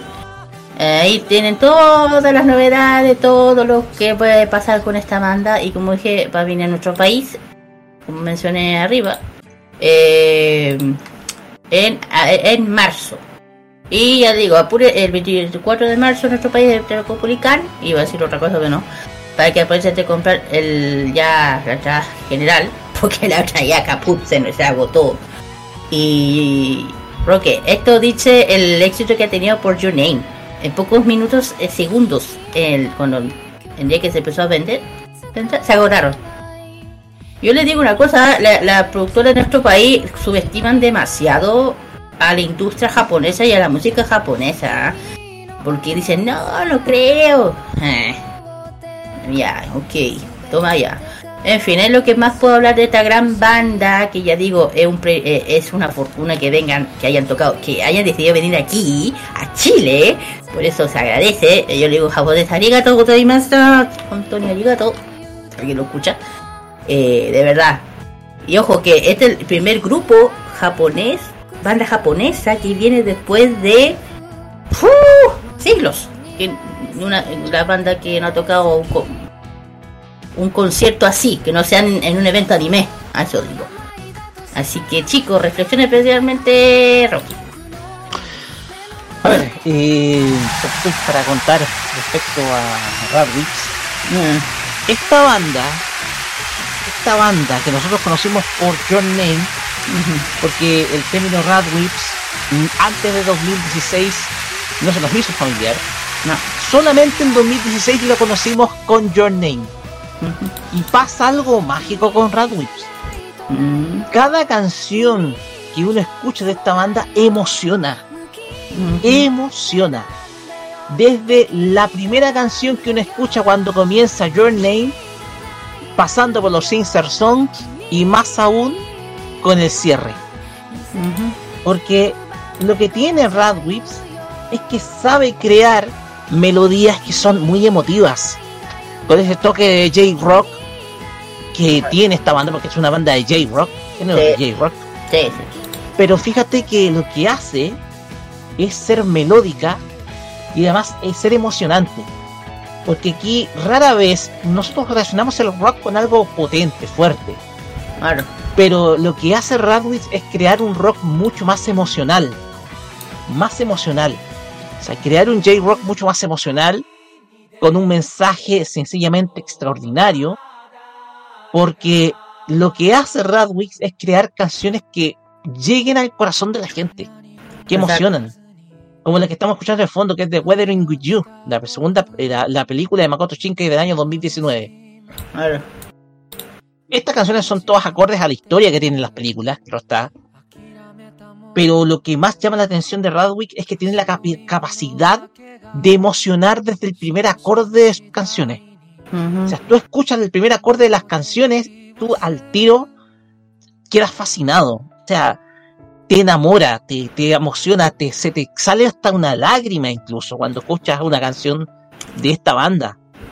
Es simplemente algo mágico lo que crea Radwitz con, eh, con sus melodías, porque es difícil, porque uno asocia, desde luego, las películas de Makoto Shinkai a historias muy sensibles, a historias que se relacionan con el Tokio moderno, con el Japón moderno, pero que son historias que desde luego eh, son ilustradas por cada canción de esta banda y que cuyas melodías simplemente son maravillosas, son estupendas.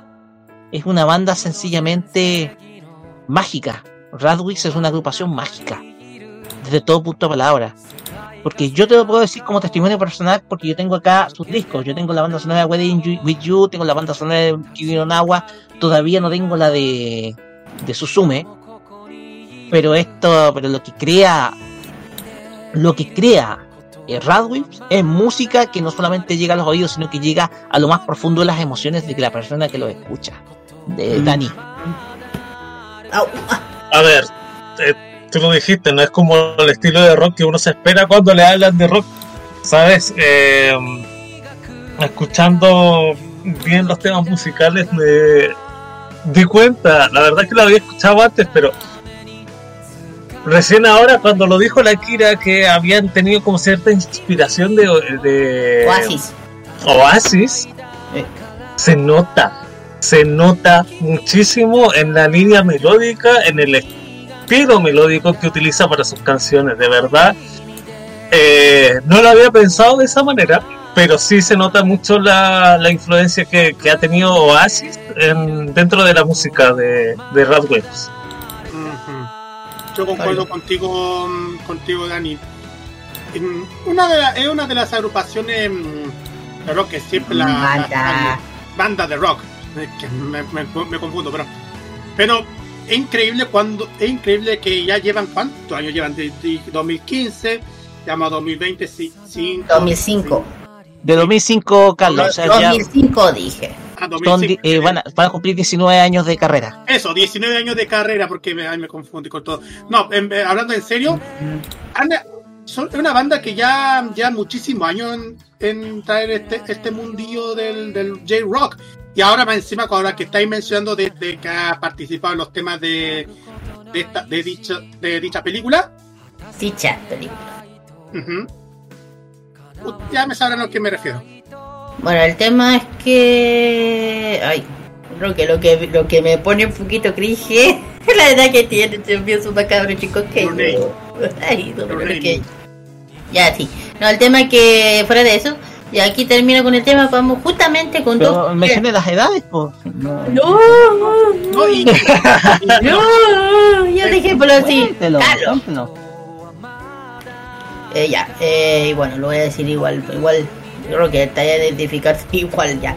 El vocalista tiene 33 años, de hecho es el...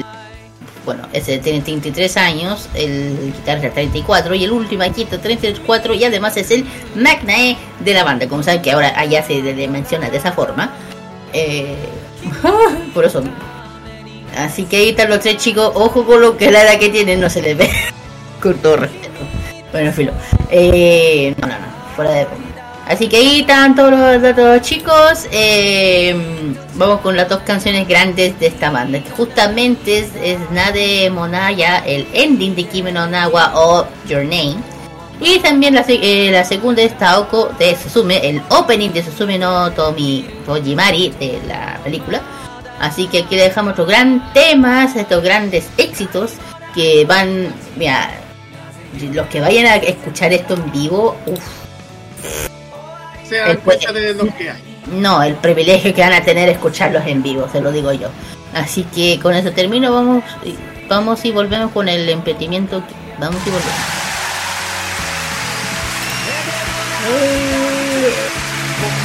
足りないが通り過ぎた風はどこから寂しさを運んできたの 泣いたりしたその後の空はやけに透き通っていたりしたんだ。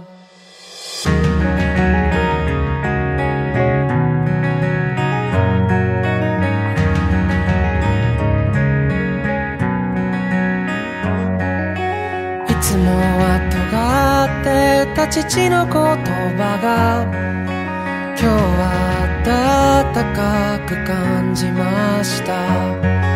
優しさも笑顔も夢の語り方も。知らなくて全部君を真似たよ。もう少しだけでいい。あと少しだけでいい。もう少しだけでいいから。もう少しだけでいい。少しだけでいい。もう少しだけくっついていようか。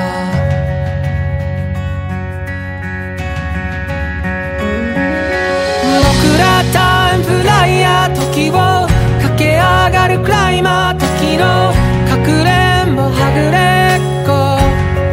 はもう嫌なんだ。嬉しくて泣くのは悲しくて笑うのはしたんだよ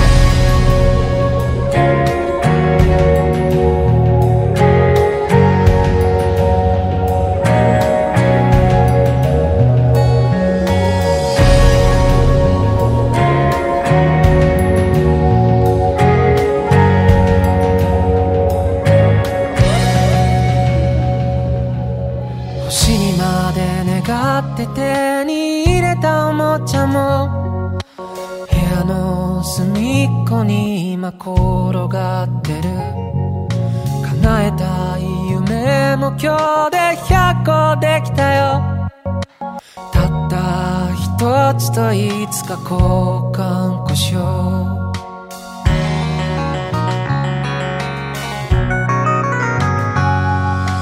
いつもは喋らない。あの子に今日は放課後また明日かけた。慣れないこともたまにならいいね。特にあなたが隣にいたらもう少しだけでいい。あと少しだけでいい。もう少しだけでいいから。もう少しだけでいい。あと少しだけでいい。もう少しだけくっついていようよ。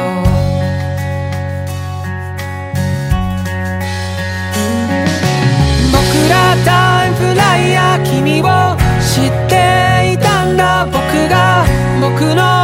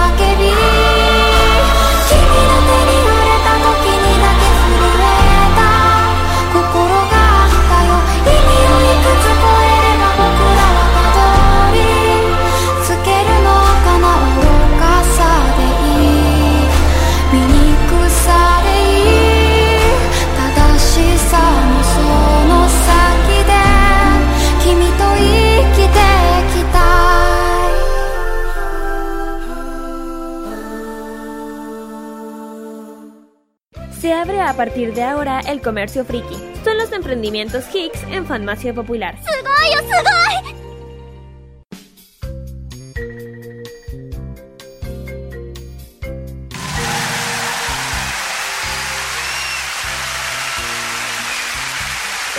Muy bien chicos, ya hemos vuelto y vamos con los em-, emprendimientos de este sábado.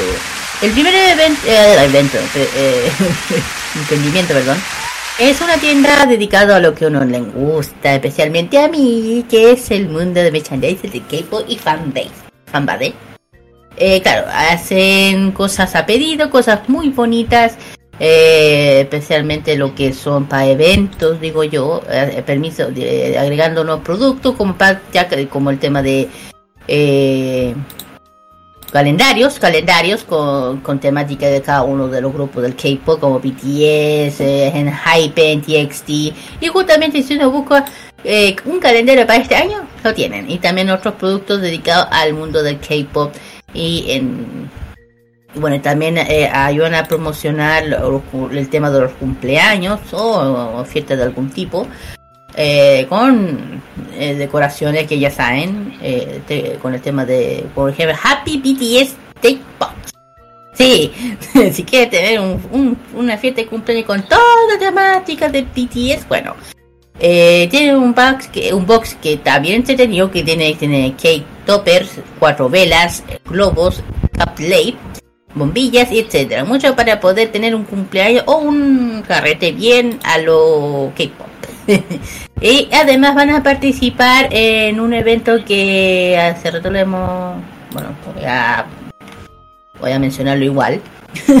Eh, van a estar presentes en el X Mass Revenge el 20 de enero en el Almirante Barroso 156 sede uni- preuniversitario Alameda. Ahí van a estar presentes esta, esta tienda.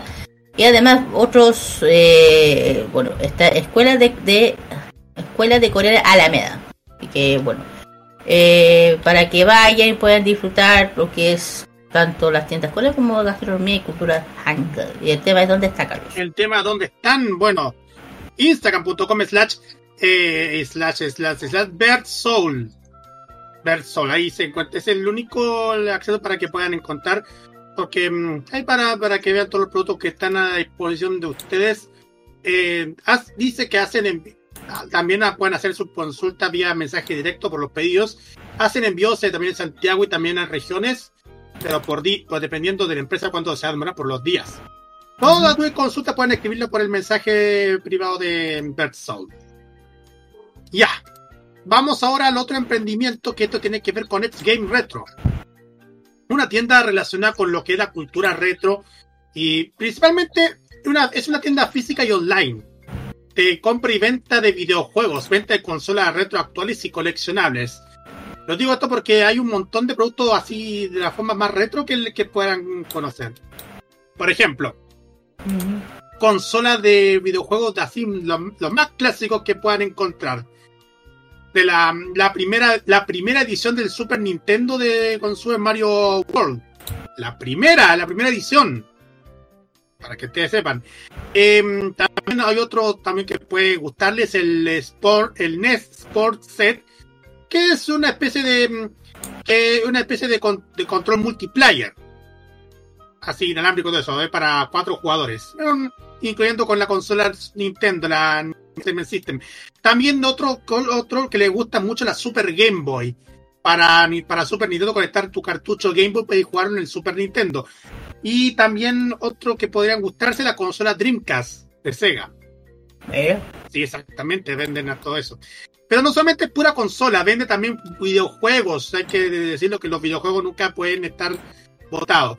Por ejemplo, veo que ahí están vendiendo Nintendo 3DS con juegos relacionados con FIFA Soccer, eh, Super Smash Brothers, eh, para Nintendo 3DS, la Lupsi también, Yokai Watch y, y ¿qué más? Eh, PlayStation, los clásicos PlayStation Driver 2, Final Fantasy también, eh, los clásicos PlayStation, como ya les dije, Valkyrie Profile también, y también otro que se llama Tales of Destiny. Bueno, ustedes ya se darán cuenta. Nintendo 64 también tienen juegos Nintendo 64, eh, jue- juegos Super Nintendo, eh, también un juego para Wii, en fin, todo un montón de, de- de cosas que están disponibles para todo el deleite de jugadores, jugadores retro, jugadores eh, principiantes, todo, para todos los gustos. ¿Dónde están? En instagram.com xgame.retro. Y, por cierto, están ubicados en Paseo Las Palmas, local 05. Allá, en Provi- allá en Providencia.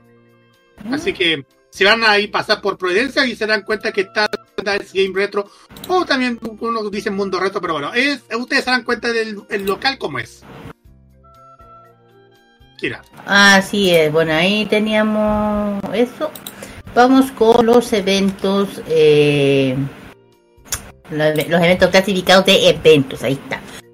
Pero no sé para dónde me iba. En fin, Eh, primero vamos a... Eh, aquí está. Así, vamos con la Tomodachi, Tomodachi, Tomodachi Summer, que es mañana, domingo, en domingo, ¿cuál? 14 de... Ah, no, pues, sí, pues, 14 de enero, de las 11 hasta las 7, entrada libre de Parque Cultural de Valparaíso. Menos mal que no dije la otra, pero ya saben. Bueno, van a haber muchas cosas entretenidas, van a haber muchas actividades, concursos, trivia, talentos, karaoke, con la más querida única pasarela del cosplay con los General Colores y además eh, parque están ventas de productos, temática, cultura, geek, J-Pop, otaku y mucho más bebida y también eh, eh, parte de food truck y producto adquirido y también recuerde que aparte de eso va a haber un sorteo de una Nintendo Switch Lite así que para que no pierdan eh, para que vayan a este evento en la Quinta en Valparaíso. Esto es para que sepan, dirección Camin 580 Cerros Cárcel Valparaíso, ex cárcel. Ahí está. Bueno, vamos a otro. Y esto tiene que ver con Expo Summer Festival. Expo Summer Festival, que esto está realizado por la sede San Joaquín del Instituto Profesional Santo Tomás, junto en colaboración con el- la carrera de animación digital y multimedia de Santo Tomás. Donde va a haber charlas, bandas en vivo, proyección de cortometrajes, zonas en, bandas en vivo, zona de juego de mesa, em, competencia cosplay, bloques de K-pop y J-pop. Ay, siempre tiene que ver el random. Invitados. Eh, no, que digo bloque K-pop porque siempre va a haber un random. ¡Caló! Porque sí, bueno, mira. Invitados, sorpresa y muchísimo más. Esto se realizará el día 19 de enero de 11 a 18 horas en en Avenida Vicuña Maquena, 4835 Metro Estación San Joaquín. La entrada es completamente liberada. Así es, bueno, ahí, bueno, el siguiente, bueno, el siguiente evento, déjame ver que se me venga en el tintero. Ah, acá está. Así es, se viene nuevamente la Expo Hobby. Punto es por fin se sabe algo. Eh, la Expo Hobby de, dos, de 12 a 20 horas, está totalmente gratuita, el domingo 28 de enero, eh, de este, el estadio, ay, ay, ay, nos, nos fuimos para allá de nuevo. Ok. Estadio Municipal Ángel Navarrete Candia, Care, Cal- Carel Mapú, 600 Limache, quinta región. Pues ya se fue de nuevo para allá. Bueno, van a ver videojuegos, competencia K-pop, competencia cosplay, eh, K-pop también, Just Dance, expositores, full ride, invitados, concursos, ilustraciones, cantantes de anime o anison, eh, realidad virtual, arcade y mucho más. Entrada gratuita para todos. eh, esto para que se vea. Este en Estadio Ángel Navarrete Candia Limache. Esto es en el metro de Valparaíso. Ahí tienen que eh, bajarse en la, en la estación Limache. Eh, y esto es eh, patrocinado por la ilustre municipalidad de Limache. Eso. Ah, Oye, igual chiquillos, eh, aprovechen, eh, vayan y, y si quieren pueden irse y también eh, echen bloqueador porque el calor que hacen. Ay, sí. Oye, oye, Sí, eso sí, es Roque, porque la última vez que fuimos, que pasó una cosa, pero yo salí con los brazos quemados. Solo digo yo, tengan yo, también, cuidado. yo también, así que a protegerse chiquillos. Sí, tengan cuidado con esa cancha. Ujú. Eh, otro, el otro evento que voy a mostrarle, y esto con esto termino, Mm. esto se va a realizar en, allá en 12 Lunas Bar, allá en La Serena. Mm. Anime Rock Project en concierto, verano tour 2024. Ya les dije, Anime Rock Project, que vuelve ahora, bueno, sigue haciendo su gira de verano y esta vez se van para La Serena para disfrutar de los de sus grandes eh, los video reels con la fusión de cervezas y rock que crean la inigualable Summer and Rock Beer de 12 lunas. Eso es el lugar donde se va a realizar. Em, para compartir con amigos y sumergirse con los openings y endings de Dragon Ball, Digimon, Shingeki no Kyojin, Kimetsu no Yaiba, Naruto y muchísimos más. Esto se va a realizar el 27 de enero a las 22.30 en, como ya dije, en 12 lunas, Resto Bar, Balmacea 824 en La Serena. Eh, consiguen las entradas por passline.cl, es para mayores de 18 años. Y, ojo, Festifan le está regalando entradas. Así es, están ¿Eh? regalando entradas. Están regalando tres entradas dobles para quienes sigan los pasos. Uno, seguir a Festifan Chile en Instagram. Dos, eh, seguir a Anime Rock Project también en Instagram. Etiquetar en comentarios con quién irías. Y ojo, dije, el evento para mayores de 18 años. El sorteo va a realizarse este lunes a las 15, no, 3, a las lunes 15 en la noche. Ahí sí, este lunes Eh. 15 en la noche. Así que atentos en Festifans, ahí van a ver los sorteos, pero igual dejamos todos invitados para que disfruten del Anime Rock Project que va a ser en La Serena el 27 de enero. Con esto termino. Oye, la Serena se está llevando Roque con los eventos. Cuidado. se están llevando a todos los artistas. Cuidado. No, está bien. Así, la siguiente y última que yo también aquí termino. O sea, voy a decir dos. Sí. La primera es la Expo Gamer Pudahuel de la OTA Gamer. Así, señor. Lugar, estadio, modelo. Ah, se cambiaron. De las 11 hasta las 20 horas van a ser dos días. Lamentablemente ninguno de aquí va a poder ir el sábado 3 y domingo 4 de febrero. Dirección Corona Corona Sueca 30, 83, 20 25 Pudahuel, Metro Barrancas.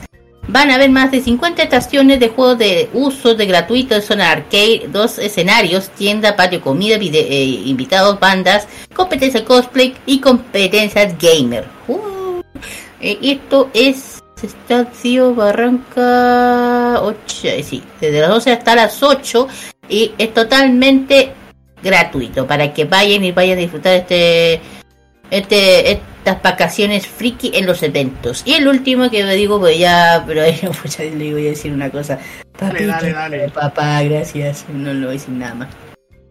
Así es, hablando de eventos grandes y maravillosos, que si viene la Anime Expo Summer, acuérdense, se viene este gran evento dedicado a la cultura friki, eh, con, con unos invitados increíbles que casi lo hemos mencionado casi todos aquí, hay que decirlo.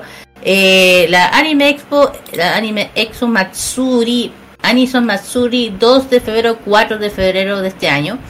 Eh, las, las entradas se están vendiendo en ticket. Eh, ¿Dónde? Ah, sí, aquí está. Eh, la- el ticket AX, EXO, AX31, ahí está.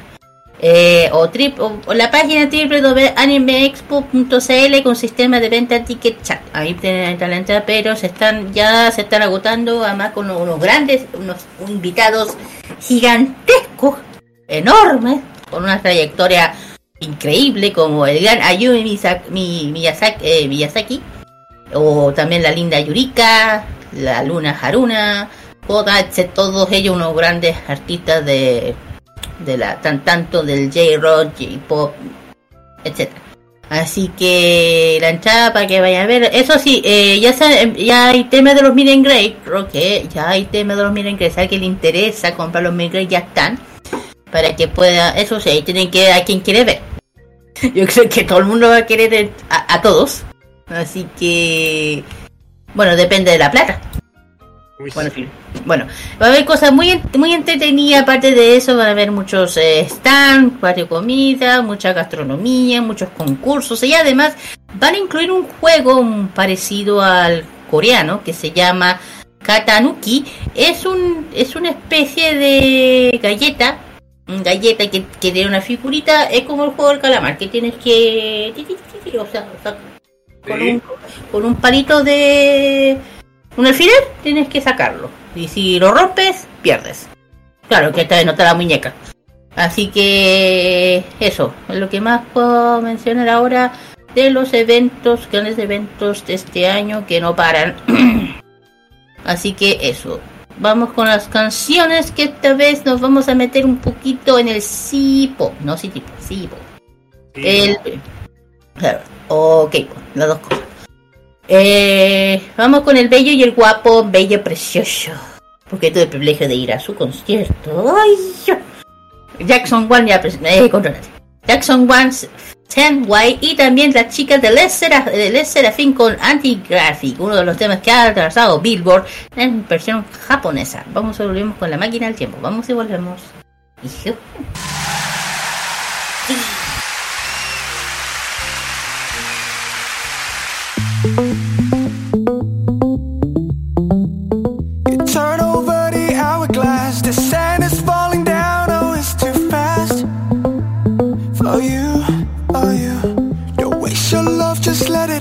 Cause once it's gone,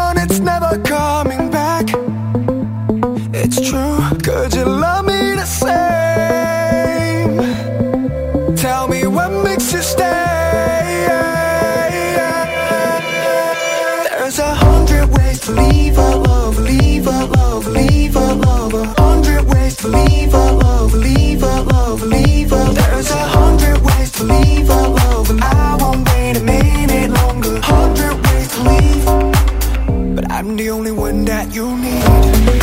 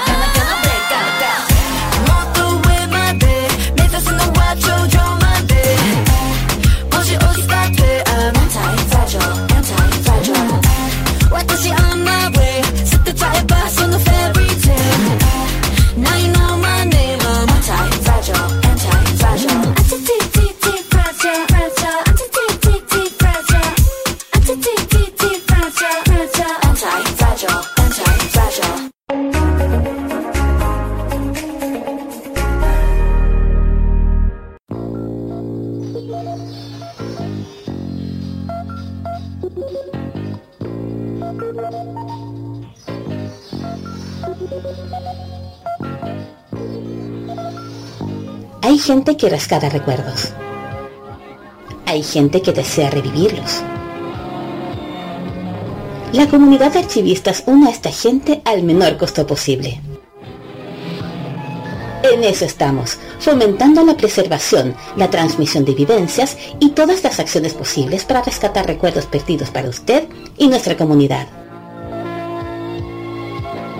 Comunidad de archivistas, Acción para el Rescate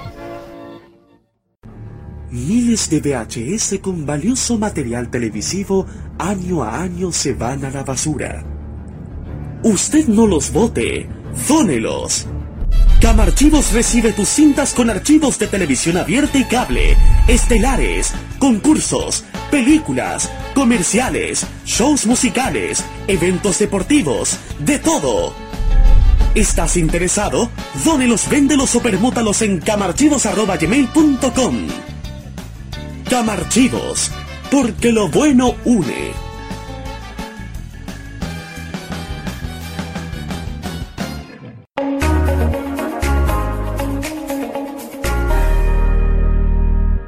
El entretenimiento y las risas están todos los días con nosotros. Vive toda la diversión en modo radio, programados contigo. Es hora de viajar por el pasado animado de Japón. Roque nos guía a través de la máquina del tiempo en Farmacia Popular.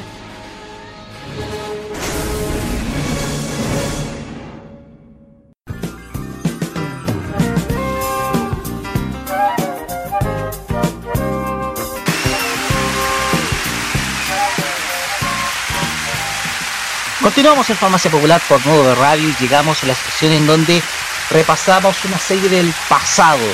Es la máquina del tiempo y hoy en día nos va a llevar a la fecha del 9 de octubre de 2008 para conocer una serie inspirada en un videojuego de formato novela visual, pero que desde luego en su momento causó mucho, por mucho impacto.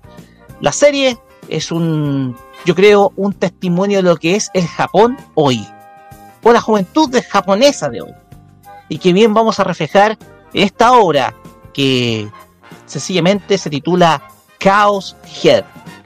Y como es tradicional, comenzamos con la banda sonora de esta obra.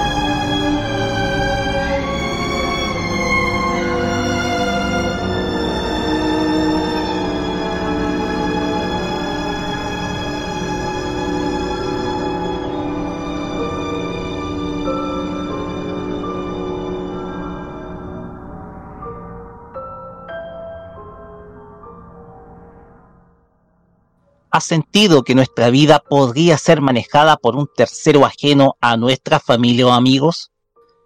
¿Es nuestra vida algo que solo se limita a lo que miramos, olemos o tocamos? ¿O hay algo más allá de nuestra existencia mundana?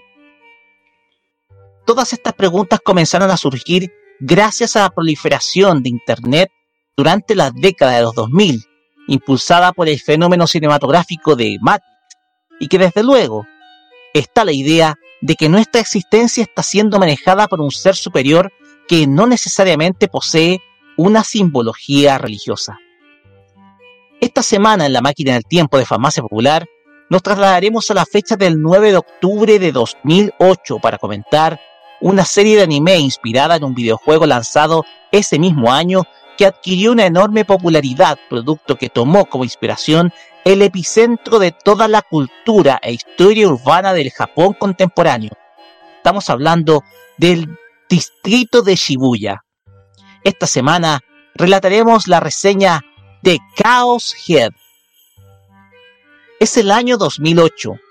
Un muchacho yace tendido en medio de un ambiente lúgubre, rodeado por edificios destruidos y un pavimento resquebrajado por el poder de un terremoto. Dicho muchacho ve unas gotas de lluvia caer por su rostro, mientras que una chica de aspecto angelical se acerca a él apuntándole con algo parecido a una cuchilla y le da un beso. Cuando despierta, repentinamente es señal de que es hora que le toca ir al colegio. Ese muchacho es Takumi Nishiyo, un estudiante de 17 años de edad, el cual vive una vida solitaria en medio del principal barrio de la ciudad de Tokio. Hablamos de Shibuya.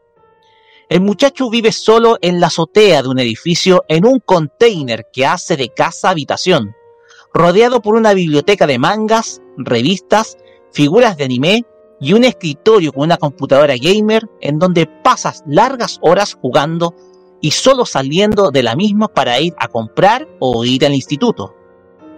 Es lo que se considera el prototipo del hikikomori, un muchacho poco o nada sociable que se pasa el día encerrado, ya sea jugando, leyendo revistas, bebiendo bebidas, comiendo comidas preparadas y principalmente imaginando que vive con un personaje de su chica anime favorita. Sin embargo, mientras se dedicaba a una de sus tradicionales partidas nocturnas, recibe por el chat un mensaje de un usuario con el nick de Shogun, que le envía mensajes y links relacionados con un caso policial que se encuentra sucediendo en la urbe de la ciudad, el cual es conocido como New Generation. Estos son una serie de asesinatos en serie ocurridos dentro del distrito de Shibuya, en donde incluyen un suicidio colectivo de cinco personas quienes se lanzaron desde la azotea de un edificio y el caso más reciente, el llamado crucificado, en donde un hombre fue clavado por una serie de dagas con forma de cruz en la pared de un oscuro callejón. Sin quererlo, se ve envuelto en el caso descubriendo el cadáver de ese individuo crucificado y ensangrentado. Y al costado yace una chica de cabello rosa que viste el mismo uniforme de su academia y que justamente es la misma chica que había aparecido en su sueño. Muerto de miedo por el cruel encuentro, al día siguiente vive un reencuentro que no hace más que hacer crecer su tensión cuando se reencuentra con dicha chica de cabello rosa, cuyo nombre es el de Rimi Sakara, quien piensa que es la asesina de ese hombre. A su vez, enfrenta el seguimiento de Yua Kusunoki, una muchacha quien sospecha sobre el rol de Takumi en los acontecimientos de la New Generation, además de un seguimiento constante de la policía y el papel de una siniestra compañía tecnológica llamada Nozomi, quien coopera con una oscura religión empleando a los transeúntes de Shibuya como sujetos de un crudo y cruel experimento social, en donde el mismo protagonista comienza a verse involucrado y que bien puede terminar con una enorme catástrofe para toda la ciudad. Ya dicho la reseña introductoria, pasamos a los personajes, comenzando por el protagonista, Takumi Nishiyo. Es un estudiante de 17 años de edad quien asiste a la Academia Suimei. Es de un carácter solitario, retraído y con un escaso vínculo social.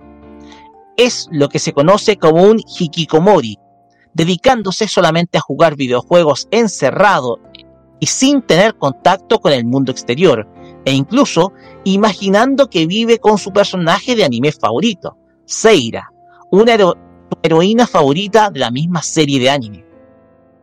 Habita en el interior de un container ubicado en la azotea de un edificio, dentro del barrio de Shibuya, en donde pasa la mayor parte del tiempo jugando videojuegos y viendo anime, solo saliendo de la misma para asistir al instituto o salir a comprar. Es un individuo muy temeroso de las mujeres, solo teniendo interacción con su hermana Nanami, además de ser una persona muy poco social, teniendo como único amigo a su compañero de curso Daisuke. Rodeado por un entorno masivo como lo es el barrio de Shibuya, lleno de una cultura urbana muy cercana a lo que le gusta, se ve envuelto sin querer en los crímenes de la New Generation, una serie de asesinatos en serie los cuales tienen como patrón común la frase ¿de quién son esos ojos? Esto a través de un misterioso usuario de nombre Shogun, a quien conoce en el chat de su videojuego favorito titulado Empire Sweeper, y que, le, y que le va entregando una serie de pistas respecto a los sucesos, y que lo hacen estar sin querer involucrado en el crimen denominado El Crucificado, en donde se encuentra con Rimi, una compañera de clase a quien misteriosamente no recuerda, dudando de su actuar, además de dudar de su misma existencia. Pasamos ahora a Rimi Sakihara. Es una estudiante de 17 años de la Academia Suimei. Es compañera de clases de Takumi, a pesar que éste no la recordaba por algún motivo, provocando las dudas del protagonista sobre cuál es su verdadero rol. Posee un largo cabello color rosa recogido de un costado, es hermosa y un carácter muy alegre. Ella es considerada como una gigalomaníac, una persona que tiene la capacidad de materializar un arma de la nada, manifestado ese poder mucho más tarde dentro de la serie. Esta chica más adelante va a jugar un rol clave dentro de la historia, a modo de buscar ayudar a Takumi a descubrir su propia realidad, además de contribuir con la resolución de los casos de la New Generation, los cuales se van suscitando día a día cada vez que va apareciendo un nuevo asesinado, en donde es descubierta también por el mismo Takumi frente al llamado hombre asesinado conocido como el crucificado, y en donde ella es la principal sospechosa del asesinato.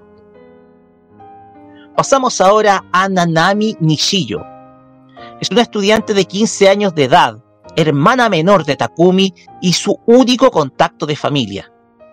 Es de una actitud muy alegre y a veces muy sobreprotectora con su hermano mayor, a quien va a visitar frecuentemente su container habitación para asearla y ordenar sus cosas. Nanami le da la idea a su hermano de comprarse un teléfono celular, a modo de estar mucho más comunicado con ella y su familia, y así también ayudarlo a poder socializar con más personas. Sin embargo, sin querer, se termina involucrando profundamente en los extraños sucesos de la New Generation, provocando un motivo más de preocupación para el protagonista. Pasamos ahora a Yua Kusonoki. Es una estudiante de 18 años de edad, de largo cabello rubio, muy hermosa y de anteojos que la hacen ver toda una estudiante intelectual, aunque con una faceta otaku, no tan extrema la de Takumi. En un comienzo, se acerca al muchacho simulando estar enamorada de él. Esto, producto que aparentemente el protagonista guardaría relación con los, eh, con los acontecimientos de la New Generation, en donde su hermana gemela fue una de las víctimas del suicidio masivo de cinco personas que se tiraron desde un edificio del barrio de Shibuya. Sus seguimientos abarcan desde capturas de chat con conversaciones entre Takumi y Shogun, seguimientos que lo hacen llegar incluso a un cibercafé en donde él mismo juega, como también la posibilidad que el mismo protagonista fuera el asesino del crucificado, intensificando aún más los seguimientos y intensificando también el miedo de Takumi hacia su persona. Pasamos ahora a Ayase Kishimoto, es una estudiante de 17 años de edad de la Academia Suimei, muy reservada, pero a la vez muy popular dentro de la misma, por su corto cabello de color azul y una hermosa piel de color pálido. Vive una doble vida, siendo de día una estudiante de tercer grado del instituto y de noche una cantante cuyo nombre artístico es el de Fez, vocalista de una agrupación de punk rock gótico llamado Phantasm, cuyas canciones guardan pistas respecto a los diversos crímenes de la New Generation, que abren el interés de Takumi, quien descubre que ella es también una gigalomaníaca, pudiendo materializar su espada incluso en el escenario y en donde él solamente puede verla. Pasamos ahora a Aoi Sena, es una estudiante de 17 años de la misma Academia Sumei, aunque casi nunca asiste a clases, dedicándose a caminar sola por las calles del distrito de Shibuya y comiendo helado, pero siempre sosteniendo una espada que da muestra de su condición de gigalomaniac. Es de un largo cabello azul oscuro y de un rostro hermoso, pero muy seria y brusca para dirigir la palabra, sobre todo a Takumi, quien le revela el experimento que lleva a cabo la corporación Nozomi, hablándole del dispositivo NOA2, que permite materializar los deseos y visiones de las personas del barrio de Shibuya y del oscuro propósito que está llevando a cabo la corporación en colaboración con una compañía de juguetes, un conocido político y un misterioso líder religioso. Durante su infancia perdió a su familia. Su padre era científico de Nozomi, mientras que su madre murió internada loca en un hospital psiquiátrico, lo que provocó su ira hacia su padre y tratando de buscarlo con el fin de generar su propia venganza. Por último, pasamos a Kosue Orihara. Es una estudiante de 17 años de edad transferida al curso de Takumi.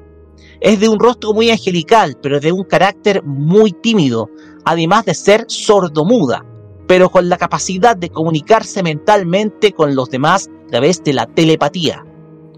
Es muy cercana hoy, compartiendo con ella el hecho de ser una gigalomaníaca, además de cooperar con ella en la cacería de los llamados receptores del NOA2, los cuales provocan un efecto de locura en los transeúntes que caminan por las calles del distrito de Shibuya.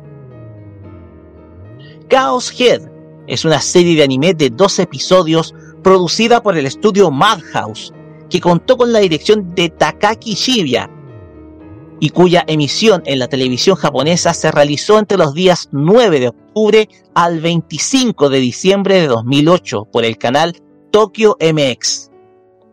La serie está inspirada en un videojuego lanzado por ese mismo año por las compañías 5PV y Nitro Plus, tomando como referencia uno de los finales posibles del mismo, pero omitiendo algunos detalles del mismo, entre los que se encuentran escenas gore y ciertas imágenes violentas que no son posibles de ver en la versión animada, principalmente por el enfoque de público de la misma. La obra se sitúa en la que es la llamada capital de la cultura friki en Japón, Shibuya, un lugar emblemático de la cultura oriental y un sitio turístico preferido por todos los visitantes extranjeros quienes vienen a pasear por las calles de Tokio y quienes se impregnan de un ambiente que está cubierto por la cultura musical, las tendencias de la moda urbana y por supuesto las localizaciones que permiten generar los ambientes para nuevas historias vinculadas a la animación japonesa. No es extraño que la historia tome su epicentro este popular barrio de la capital de Japón, con un protagonista afín con esta cultura y en donde se han dado origen a una gran cantidad de historias de misterios que son difundidas por los tablones de conversación, principalmente el Futaba-chan, sitio el cual en ese entonces cobraba una amplia popularidad en Japón.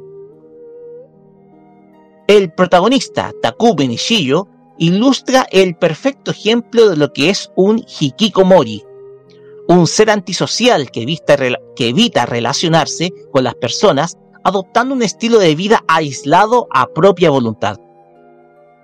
Aparentemente su aislamiento se debe a que padeció de una complicada niñez, sin poder aguantar las exigencias del sistema educacional japonés y escapando de la realidad que vive a través de los videojuegos y el anime. Tanto ha sido el peso de su estilo de vida que no solo habita en un container de habitación en solitario, sino que finge estar compartiendo su vida con Seira-san, una majo yoyo a la cual tiene una particular veneración y que proyecta casi como si fuera su pareja en la vida, en la vida real.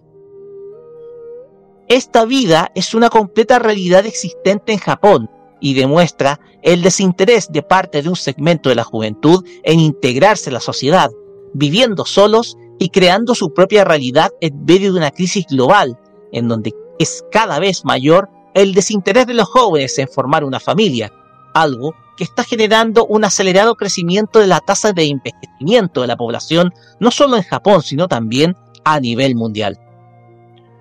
Desde luego, y extendiendo esta temática, la serie nos corrobora la existencia de una gigantesca cultura urbana que abarca tanto el vestuario como la música. El personaje de Ayase ejemplifica la cultura punk, siendo por las noches una popular cantante cuyas canciones hablan de sucesos que ocurren en las calles de Tokio, que van desde asesinatos, pasando por misterios y muchas leyendas urbanas que frecuentemente son comentadas por los adolescentes japoneses día a día. Otro aspecto que vale mencionar es que la serie aborda la realidad de los jóvenes de la calle en Japón. Aoi es el perfecto ejemplo de lo que es una Kabukicho Kid, pues pasa la mayor parte de su día en la calle, aparentemente sin hacer nada, pero cumpliendo lo que es una venganza personal en contra de la corporación Nozomi, gracias al poder de su gigalomanía. Y es que ella personalmente tiene una venganza principalmente con su padre, quien fue científico de la compañía y que le hizo perder toda su infancia. Aoi vaga sola por las calles, al igual que otros jóvenes, quienes se ponen frente a la estación de Shibuya, divirtiéndose todas las noches, reflejando la crisis que vive el sistema familiar japonés, en donde la constante presión laboral obliga a los padres a estar, a estar cada vez más ausentes gran parte del tiempo, y dejando a sus hijos solos buscando entretenimiento en las calles del populoso barrio japonés. Estamos hablando de Kabukicho, algo que se extiende tanto al resto de los personajes femeninos de la serie que se puede ilustrar perfectamente en todos los otros personajes que se relacionan sobre todo con Takumi. Por último, esta serie tiene un fuerte componente de crítica en contra de las corporaciones empresariales y también en contra de la religión, lo que se ve reflejado primero en la corporación Nozomi y segundo en la llamada Iglesia de la Luz Divina, las cuales están presentes en la obra y que cooperan con la creación del llamado Noa 2. Hay que mencionar que esta obra toma como inspiración también los hechos del atentado al metro de Tokio perpetrado el día 20 de marzo de 1995, el cual fue perpetrado por la secta religiosa Aum Shirinkyo, liderada por Shoko Asahara. Al igual que este grupo religioso, la Iglesia de la Luz Divina en la serie busca purificar las almas de la población a través de un suceso trágico y para ello emplea a la corporación Nozomi, para llevar adelante una acción catastrófica con tal de generar pánico en la población y así incrementar su membresía a través de la política de la salvación, en donde Nozomi, bien no a dos, perdón, es el generador de un presunto apocalipsis que hará temblar a toda la población, sobre todo de una ciudad tan poblada como lo es Tokio. Por el lado de las corporaciones está el hecho de buscar sus propios beneficios gracias al empleo de sujetos de experimento con tal de hacer pruebas sin importar los dantescos resultados que esto genere en términos de crear una crisis en la población. Para terminar, la serie toma la idea de la existencia del ser humano. ¿Quiénes somos nosotros? ¿Somos sujetos manejados por alguien superior tal vez? La existencia del ser humano es uno de los grandes misterios de la vida, en donde algunas personas han ido desarrollando teorías sobre la existencia y cómo ésta va trascendiendo más allá incluso de la misma muerte. Algo que ha sido tratado frecuentemente sobre todo en la película Matrix y que es abordado constantemente en esta serie. Al respecto, la serie aborda la temática de la verosimilitud de lo que, de lo que nuestros ojos ven en donde tanto el protagonista como los otros personajes cuestionan la realidad que existe a su alrededor, dándonos un punto de vista sobre lo que es posible proyectar más allá de los ojos, y que en ciertas ocasiones es posible incluso poder presenciar la vida de otra persona, ya sea a través de los sueños o en ciertos momentos cuando una persona se pierde dentro de sus pensamientos. Chaoshead bien puede ser una ensalada de sucesos confusos para el espectador, pero nos hace ver una realidad que muy poco ha ido cambiando a nivel social 15 años después de su estreno. Esta serie es un testimonio de una juventud que hoy está, que está perdurando en las calles de Japón y que bien hoy en día son algo curioso a nivel turístico, pero que dentro del país ha sido motivo de preocupación. La serie es un reflejo de lo que hoy en día es el Tokio moderno, el cual presenciamos todos los días, ya sea a través de la experiencia de turistas que visitan año a año por la ciudad, como de alguien que tal vez haya caminado por sus propias calles. De esta manera terminamos esta reseña de la máquina del tiempo dedicado a esta serie llamada Chaos Head, que bien como lo dice el título puede ser un caos para el espectador, hay que saber entenderla. Y pasamos a los comentarios, comenzando por Kira. Estuve escuchando atentamente. De hecho, bueno, esta serie la había visto un poco. Eso sí, de que es rara, es rara. De que lo es, lo es. Aparte de rara, eh, como dice Roque, el cabro este, el Shikomori, lamentablemente es algo que, aparte de que ser una serie anime, muestra la realidad de Japón.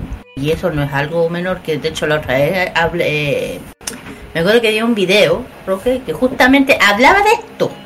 Lo que, habla, que, la, que habla exactamente de lo La que realidad de. Hikikomori y los Kabukicho Kids también. Claro, que está ocurriendo que son muchos cabros que, que jóvenes que están en Shibuya o en los barrios que son más como Harajuku también, que quiere que ya si tú les preguntas qué quieren hacer, quieren estar eh, haciendo lo que ellos quieren, ya no, eh, claro, siempre respetando, pero igual se han dado polémicos de cómo los jóvenes ya se lo están tomando de una forma súper eh, light todo esto sin consecuencias y además que eh, lo malo que se me ahora sí que hay un control ahora un control de esto esto eso es bueno pero igual es preocupante porque casi todos son adolescentes que a veces abandonan sus casas por temas familiares por temas de temas además que la sociedad japonesa es muy ¿cómo se dice? es muy controversial es muy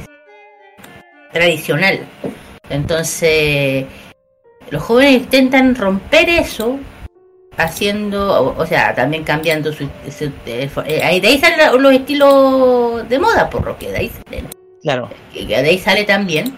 Y Chao, eh, Chao yo no la vi completa, pero sé que habla de esto y que a mí me interesa mucho, que, que abarca mucho el tema de adolescencia hoy en día, que es muy...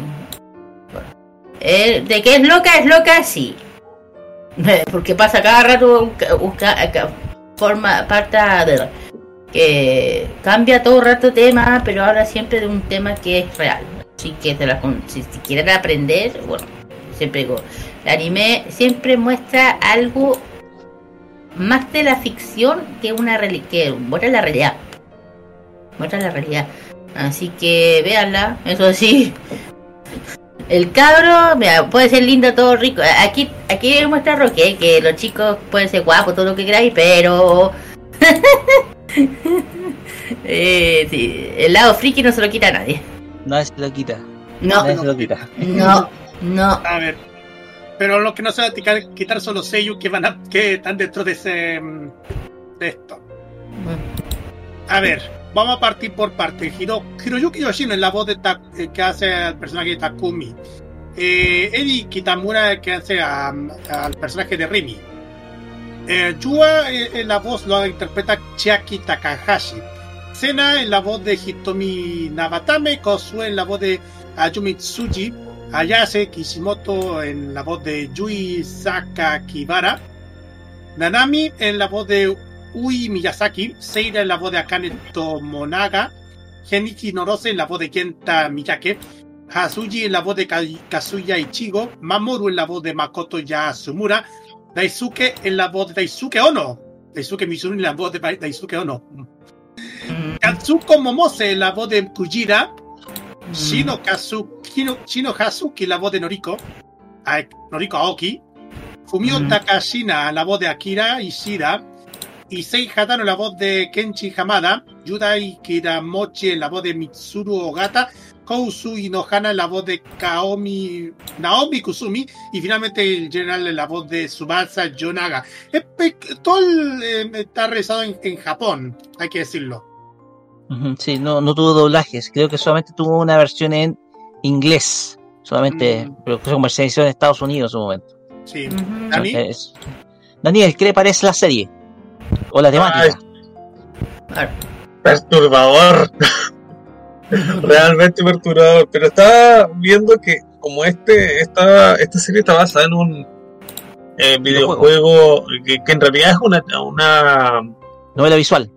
Una novela visual en el que tú vas tomando decisiones. No me sorprendería o incluso me gustaría que tuviera otra adaptación quizás teniendo un final distinto en base a las, a las decisiones que va tomando el, el protagonista, que en eso consiste muchas, muchas de las novelas visuales que conocemos también. Claro. Pero igual, y a ver, el tema es que lamentablemente, como lo comenté en, el, en, en la reseña, eh, la animación omitió elementos del videojuego, porque el videojuego, según se comenta, tiene gore.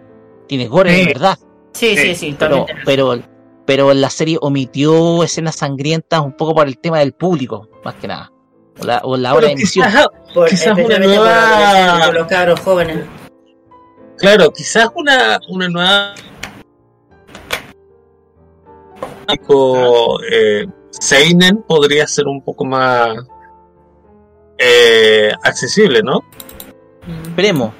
Sí, esperemos, porque igual me, a ver, me llamó la atención el videojuego. No sé si tendrá un parche por ahí en, en inglés. Igual, me- igual llama la atención porque igual la, la serie te permite promocionar el videojuego en pocas palabras. Entonces, igual es tan interesante como co- conocer el, el interés del videojuego. Además que después lo voy a decir, es un la obra te obliga a tomar decisiones y como tú lo dijiste, Dani, eh, de que hay escenas tétricas, sí, son té- hay escenas que son tétricas. Yo me acuerdo que en el capítulo 11, yo pienso que se ve la escena más terrible de todas, que es la escena del la escena del descerebrado. Ah, sí. Sí. Bueno, yo no es por darle spoiler, pero aquí una de las malas, la enfermera, toma una cuchara y le quita el cerebro al médico, al doctor de Takumi, weón. O sea, la- esa es la, la escena más perturbadora de todas, ¿cachai? Eh, eh, dentro de la serie. Dentro, claro, dentro de la serie. Sí, claro. ¿Cómo será el videojuego? Ahí no lo sé. Exacto. Bueno, ya para ir resumiendo, ya para terminar, lo que conversamos con la Kira hace poquito es verdad. O sea, esta serie te refleja lo que hoy en día es el Japón de hoy. Y que nada ha cambiado respecto al Japón de los 2000. No. Porque si tú te das cuenta, cuando hablamos precisamente de los jóvenes que pasaban más tiempo en la calle, sobre todo en las cercanías del distrito de Shibuya, es porque la mayor parte los padres están ausentes por temas laborales. Entonces los niños, los jóvenes quedan solos en casa. Quedan solos en casa. ¿Qué hago yo? ¿Qué hago yo como joven a esa edad si mis papás todavía están trabajando hasta, no sé, nueve de la noche? Salgo a divertirme, converso con los compañeros. Y como lo que vivimos con el caso de los Kabukicho Kids, que recomiendo buscar videos respecto a esto, eh, eh, te muestran la realidad de lo que es el Japón hoy. Y desde luego la realidad de los llamados hikikomori, los personas que optaron por aislarse socialmente de todos los demás. Ya sea por ABC motivo, pero que desde luego son personas que son completamente antisociales, digo antisociales en el sentido que no cometen delitos, pero sí quieren estar aislados de la sociedad, porque buscan refugio en algo, buscan cariño en algo y que tal vez el resto de las personas no los ha comprendido. Y optan por el aislamiento, al igual que Takumi, que es que tal vez un caso demasiado extremo de Hikikomori, digámoslo, pero que desde luego eh, te, da, te da a conocer una realidad, realidad que incluso se ha estado exportando chicos, porque Mm. no solamente sucede en Japón, sucede en otros países, no solamente de Oriente, sino también de Occidente, de personas Mm. que se han ido aislando, que no quieren saber nada de la sociedad, que están Claro. decepcionados de la sociedad que viven. Entonces, buscan refugio en algo, buscan refugio en la lectura, leyendo libros, novelas que son de entretenimiento, videojuegos, o viendo anime, o viendo series de otro tipo, películas, en fin. Entonces, pa- ellos ha constituido el refugio. Y aquí hay que eh, pegarle un. Hay que pegar, hay que darle el golpe duro, ¿saben a quiénes? A los medios de. ¿A los medios qué? A los medios de comunicación. Los medios de comunicación también son los máximos responsables de difundir parte realidades que no son. Y en Todo Chile caso. también eso está pasando. Sí, ¿Y qué es lo que ha hecho la gente? Buscar Era- refugio en el streaming o en el Claro. Lamentablemente. desinformarse es un ejemplo de aislamiento. Claro. Y el sensacionalismo, sobre todo en los noticieros acá en Chile, está generando, claro está, que exista más aislamiento de la gente, porque definitivamente ya se está cansando de ver solamente malas, not- malas noticias y malas Es que hay que decir una cosa. ¿ah? Los noticieros, sé de cuál parte del mundo, lo que muestran son cosas negativas. No muestran nada positivo. Además que siempre ponen... Guerras. eh, claro, pe- asaltos. Claro, eso. O, o, o que pasa terremotos, cosas así. No muestran tragedias. Claro, eso. Y el Entonces tema genera es, un impacto negativo en la gente. claro, y, la, y especialmente los jóvenes, además que oye, o los jóvenes hay que decir una cosa, aunque aunque lo que dicen la de cristal, pero hay que decir una cosa que me está dando pena. Hoy en día los jóvenes son, con todo respeto, muy, pero muy roque, falta de respeto, ignorantes. A un nivel que no, que no están ahí de estudiar, que quieren hacer lo que quieren, pero lo meter esta, so- esta nueva generación da pena.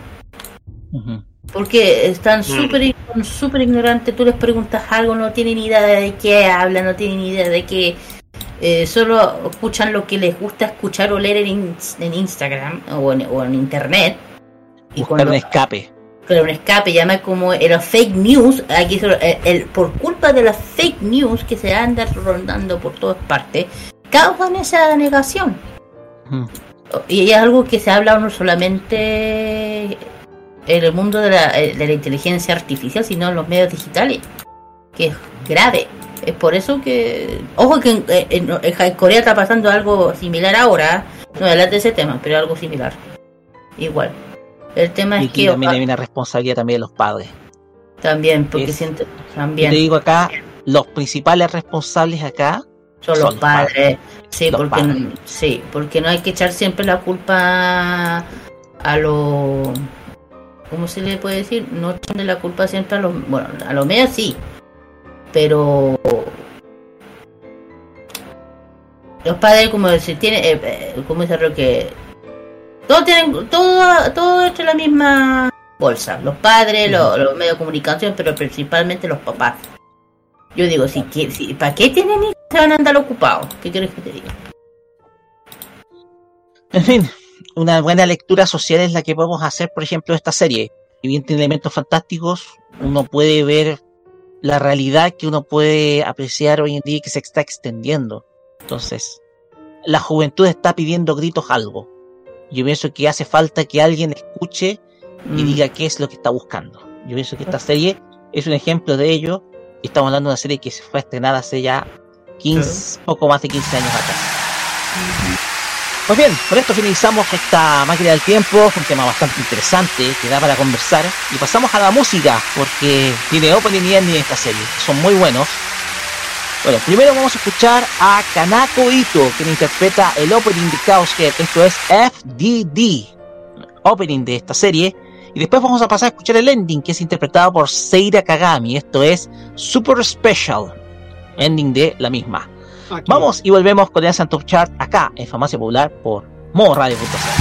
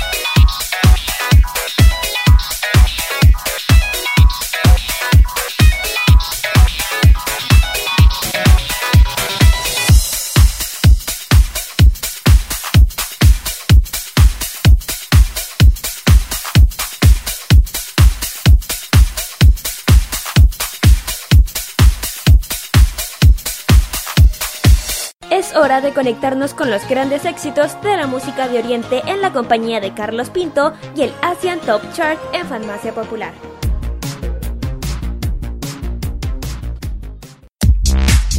Ya en la última sección de nuestro programa vamos a revisar los éxitos que han sonado en Corea del Sur según la lista de Billboard durante la semana que ya está por comenzar. En el décimo lugar está bajando el quinto al décimo Playboy con el tema Mary Please. Subiendo del 23 al noveno lugar está Park Jae-jung con el tema Let's Say Goodbye. Octavo puesto también subiendo Lee Mujin con el tema Episode. Del octavo al séptimo lugar está subiendo Lim Jung-won con el tema Love Always Run Away. En el sexto lugar también está subiendo Jungkook junto con Lato y el tema Seven. Subiendo también en el 25 al quinto lugar Howdin Lim con el tema Rhapsody of Sadness. También que está subiendo del sexto al cuarto lugar Taeyeon con el tema 2X. El que se está bajando del, del segundo lugar al tercero, Lim Jung-won con el tema Grain of Sand. Subiendo del tercer lugar al segundo, las chicas de Lisa con el tema Perfect Night. Y para el primer lugar, la que se mantiene en la misma posición, Lim Jung-won con el tema Do or Die, que la vamos a escuchar a continuación en el primer lugar de esta semana. Después Vamos a escuchar a Chayon con el tema 2Ace que está en el cuarto lugar de esta semana. Vamos y volvemos para la parte final de nuestro programa.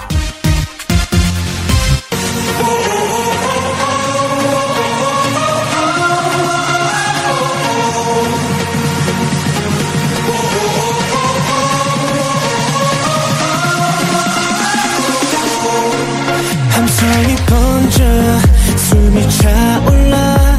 이 밤의 주인공 쏟아진 spotlight. 멈추지 마라. 힘껏 외쳐봐. 우리 오늘 후회 없도록 다. 두려울 것이 없어. 타오르는 너의 heartbeat 모두가 함께 미쳐. 하늘로 높 열정 채워줄게 날 따라 함께하게 Let's go go baby 나만 믿고 따라와 따라와 너를 위해 난 노래할 거야 심장 소리 날리나 날리나 Put your hands up in the air Just raise your hands 미쳐 이 순간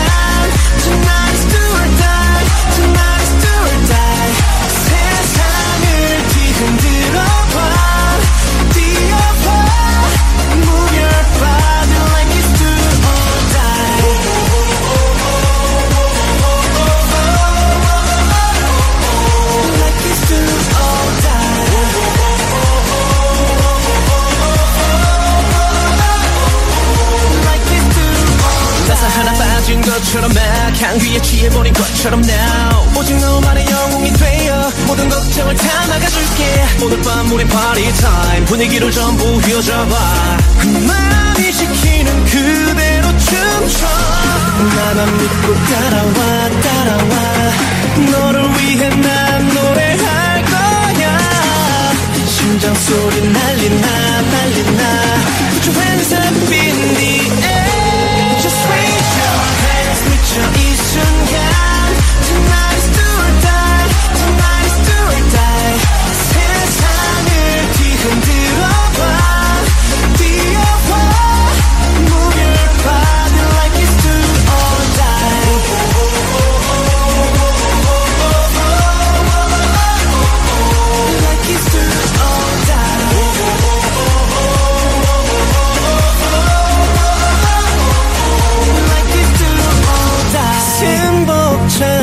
tonight, right now. Let's turn up, let's get loud.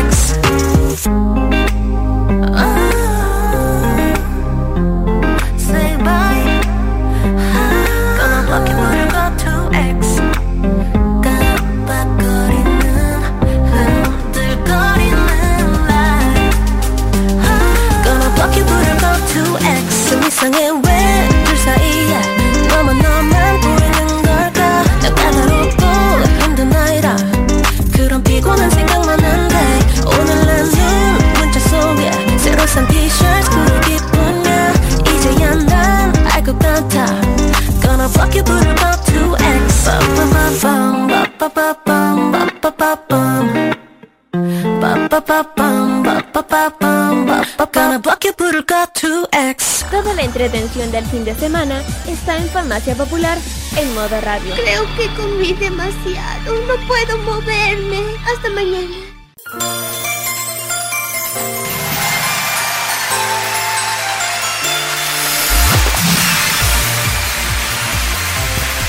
Y de esta forma cerramos esta farmacia popular acá por Modo Radio. Oye, nos dio de conversar eh, Caos Kevin delante, de fondo, detrás del micrófono. Dio para conversar y da para reflexionar ciertos Sí. temas. Debate.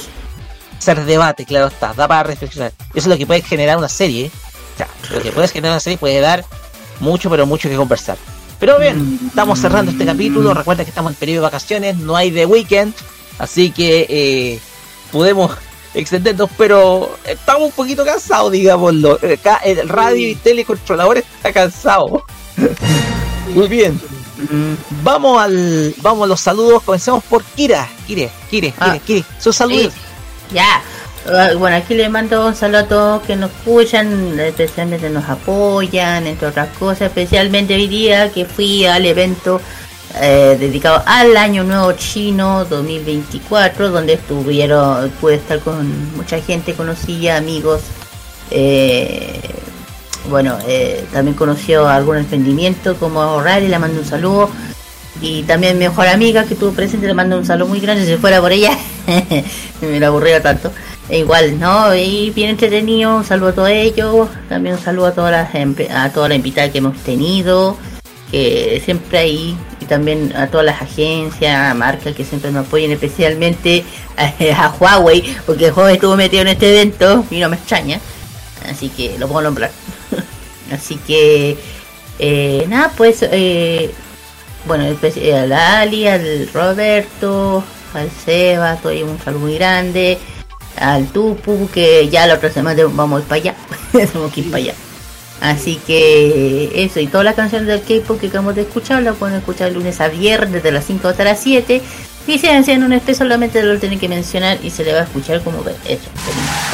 Bueno, pronto a ver, porque ya pronto van a haber muchas sorpresas como ya hemos contado en, en la programación de la región. Carlos Pinto, saludos. Saludos como siempre a mis compañeros de trabajo que me apoyan, a las familias, a las comunidades que nos apoyan también. A todos ustedes muchas gracias por el apoyo que nos dan cada, cada mm, semana. Y si bien, si bien esta semana había muchísimas cosas, igual ahí estamos listos para traerles cualquier sorpresita por delante.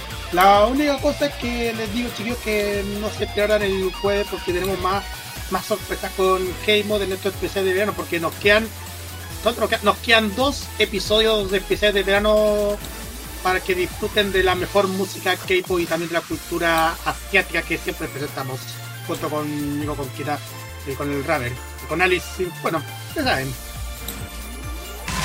¿O no, Kira? Ah, sí. Así es.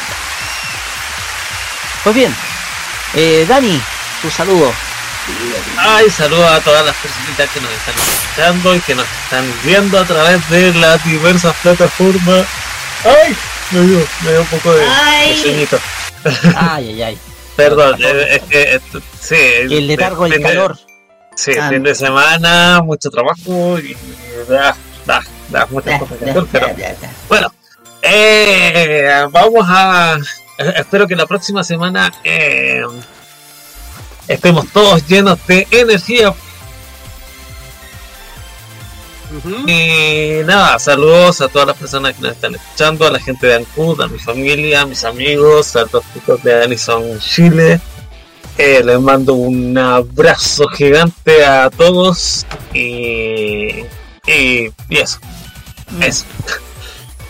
Ah, así es. Gracias, Dani. Gracias por volver acá porque estuviste un poquito ausente, pero igual. Saludamos, te deseamos también un feliz año. También para ustedes, chiquillos. Que sean Sí. muy buen año. Bueno, de mi parte, tres saludos especiales. Uno a la Catita, la Catita que ha estado teniendo un excelente de labor hasta vez como bailarina, como danzarina. Así que ha estado bailando, así que un saludo para ella que está haciendo, trabajando en el ámbito de la coreografía. Poquito inspirada en gimnasia rítmica, que fue la práctica que ella hizo cuando era estudiante, así que nada, mucho éxito. Saludo también a, bueno, una cosplayer que yo, que yo sigo, que mañana vuelve a hacer streaming, que es Yusu, que después del año nuevo estuvo con un problema estomacal, que la tuvo pero muy enferma, y más encima soportando un frío de 33, de 30 grados bajo cero, porque ahora está en Canadá, sabrán, y el invierno canadiense es muy crudo, ¿Quién la está- manda, digo yo? pero igual, ella tomó su decisión de irse a vivir allá. Entonces, bueno, un saludo grande para ella. Y desde luego un saludo también a mi Min, cosplayer que también sigo y que está de vacaciones ahora en el hemisferio sur. Está vacacionando en Nueva Zelanda. Así que, como es verano, y estamos en. eh, como es verano también acá en el hemisferio sur, está aprovechando el ratito para poder vacacionar. De Austria, así que un saludo también para ella. Pues bien, finalizamos esta farmacia popular este día sábado. Recuerden, mañana a las 3 de la tarde se repite este episodio. Y desde luego el podcast a partir de los días lunes, como es tradicional. Si quieren revivirlo, pueden ingresar al canal de YouTube de modoradio.cl donde ustedes pueden eh, donde ustedes pueden visualizar este episodio con todo el contenido que mostramos para ustedes. Pues bien, finalizamos nuestro programa y nos vamos a ir con música como es habitual. Lo vamos a hacer con City Pop porque esta artista estuvo de cumpleaños. Estuvo de cumpleaños el día 5 de enero. O sea, la semana, la semana pasada. Estuvo de cumpleaños. Estamos hablando de Junko Yagami. Una artista que está relacionada con el Festival de Viña. Porque fue participante de la competencia internacional del Festival de Viña en el año 1976, representando a Japón. Y que después pasó a ser una estrella de la música pop en su país, en géneros como lo es el Kayokyoku y por supuesto el City Pop. Y de ella vamos a escuchar este tema maravilloso del año 1983 titulado Manhattan, canción con la cual cerramos este capítulo de la farmacia y haciéndoles invitación para que nos vuelvan a escuchar el próximo día sábado. Recuerden, nuestra programación está reducida porque los martes vamos a tener Pop a la Carta con Jaime Betanzo, los días martes, en un miniciclo desde las 21 horas. Y a partir de este miércoles vamos a recrear los capítulos de la historia de, de la, del año pasado.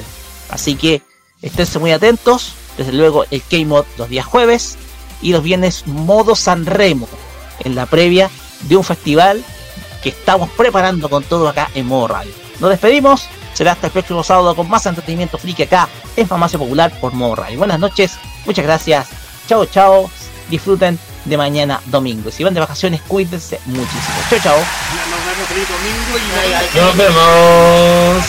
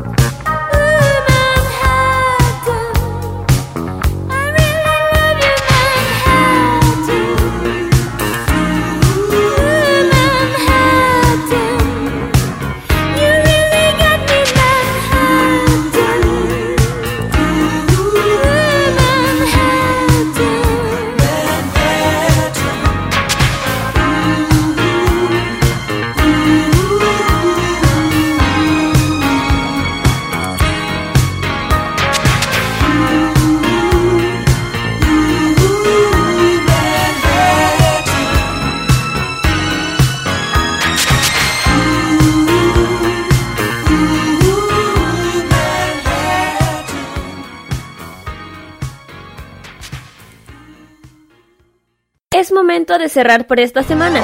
Se acabó todo, todo, todillo. Vete de a ser feliz. Pero no te preocupes. El próximo sábado te seguiremos trayendo todas las novedades del mundo del anime, el manga, la música asiática y todo aquello que enloquece a los fans de lo friki.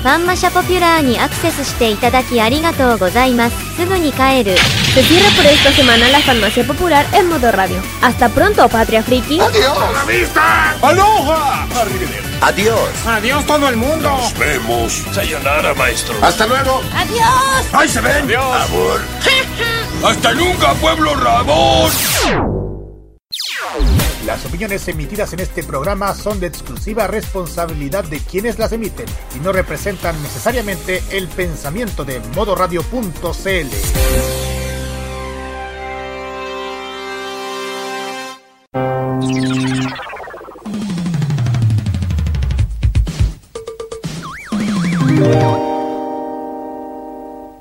La mejor compañía musical de cada noche está solo en nuestra sintonía. Vive la compañía nocturna en modo radio. Programados contigo.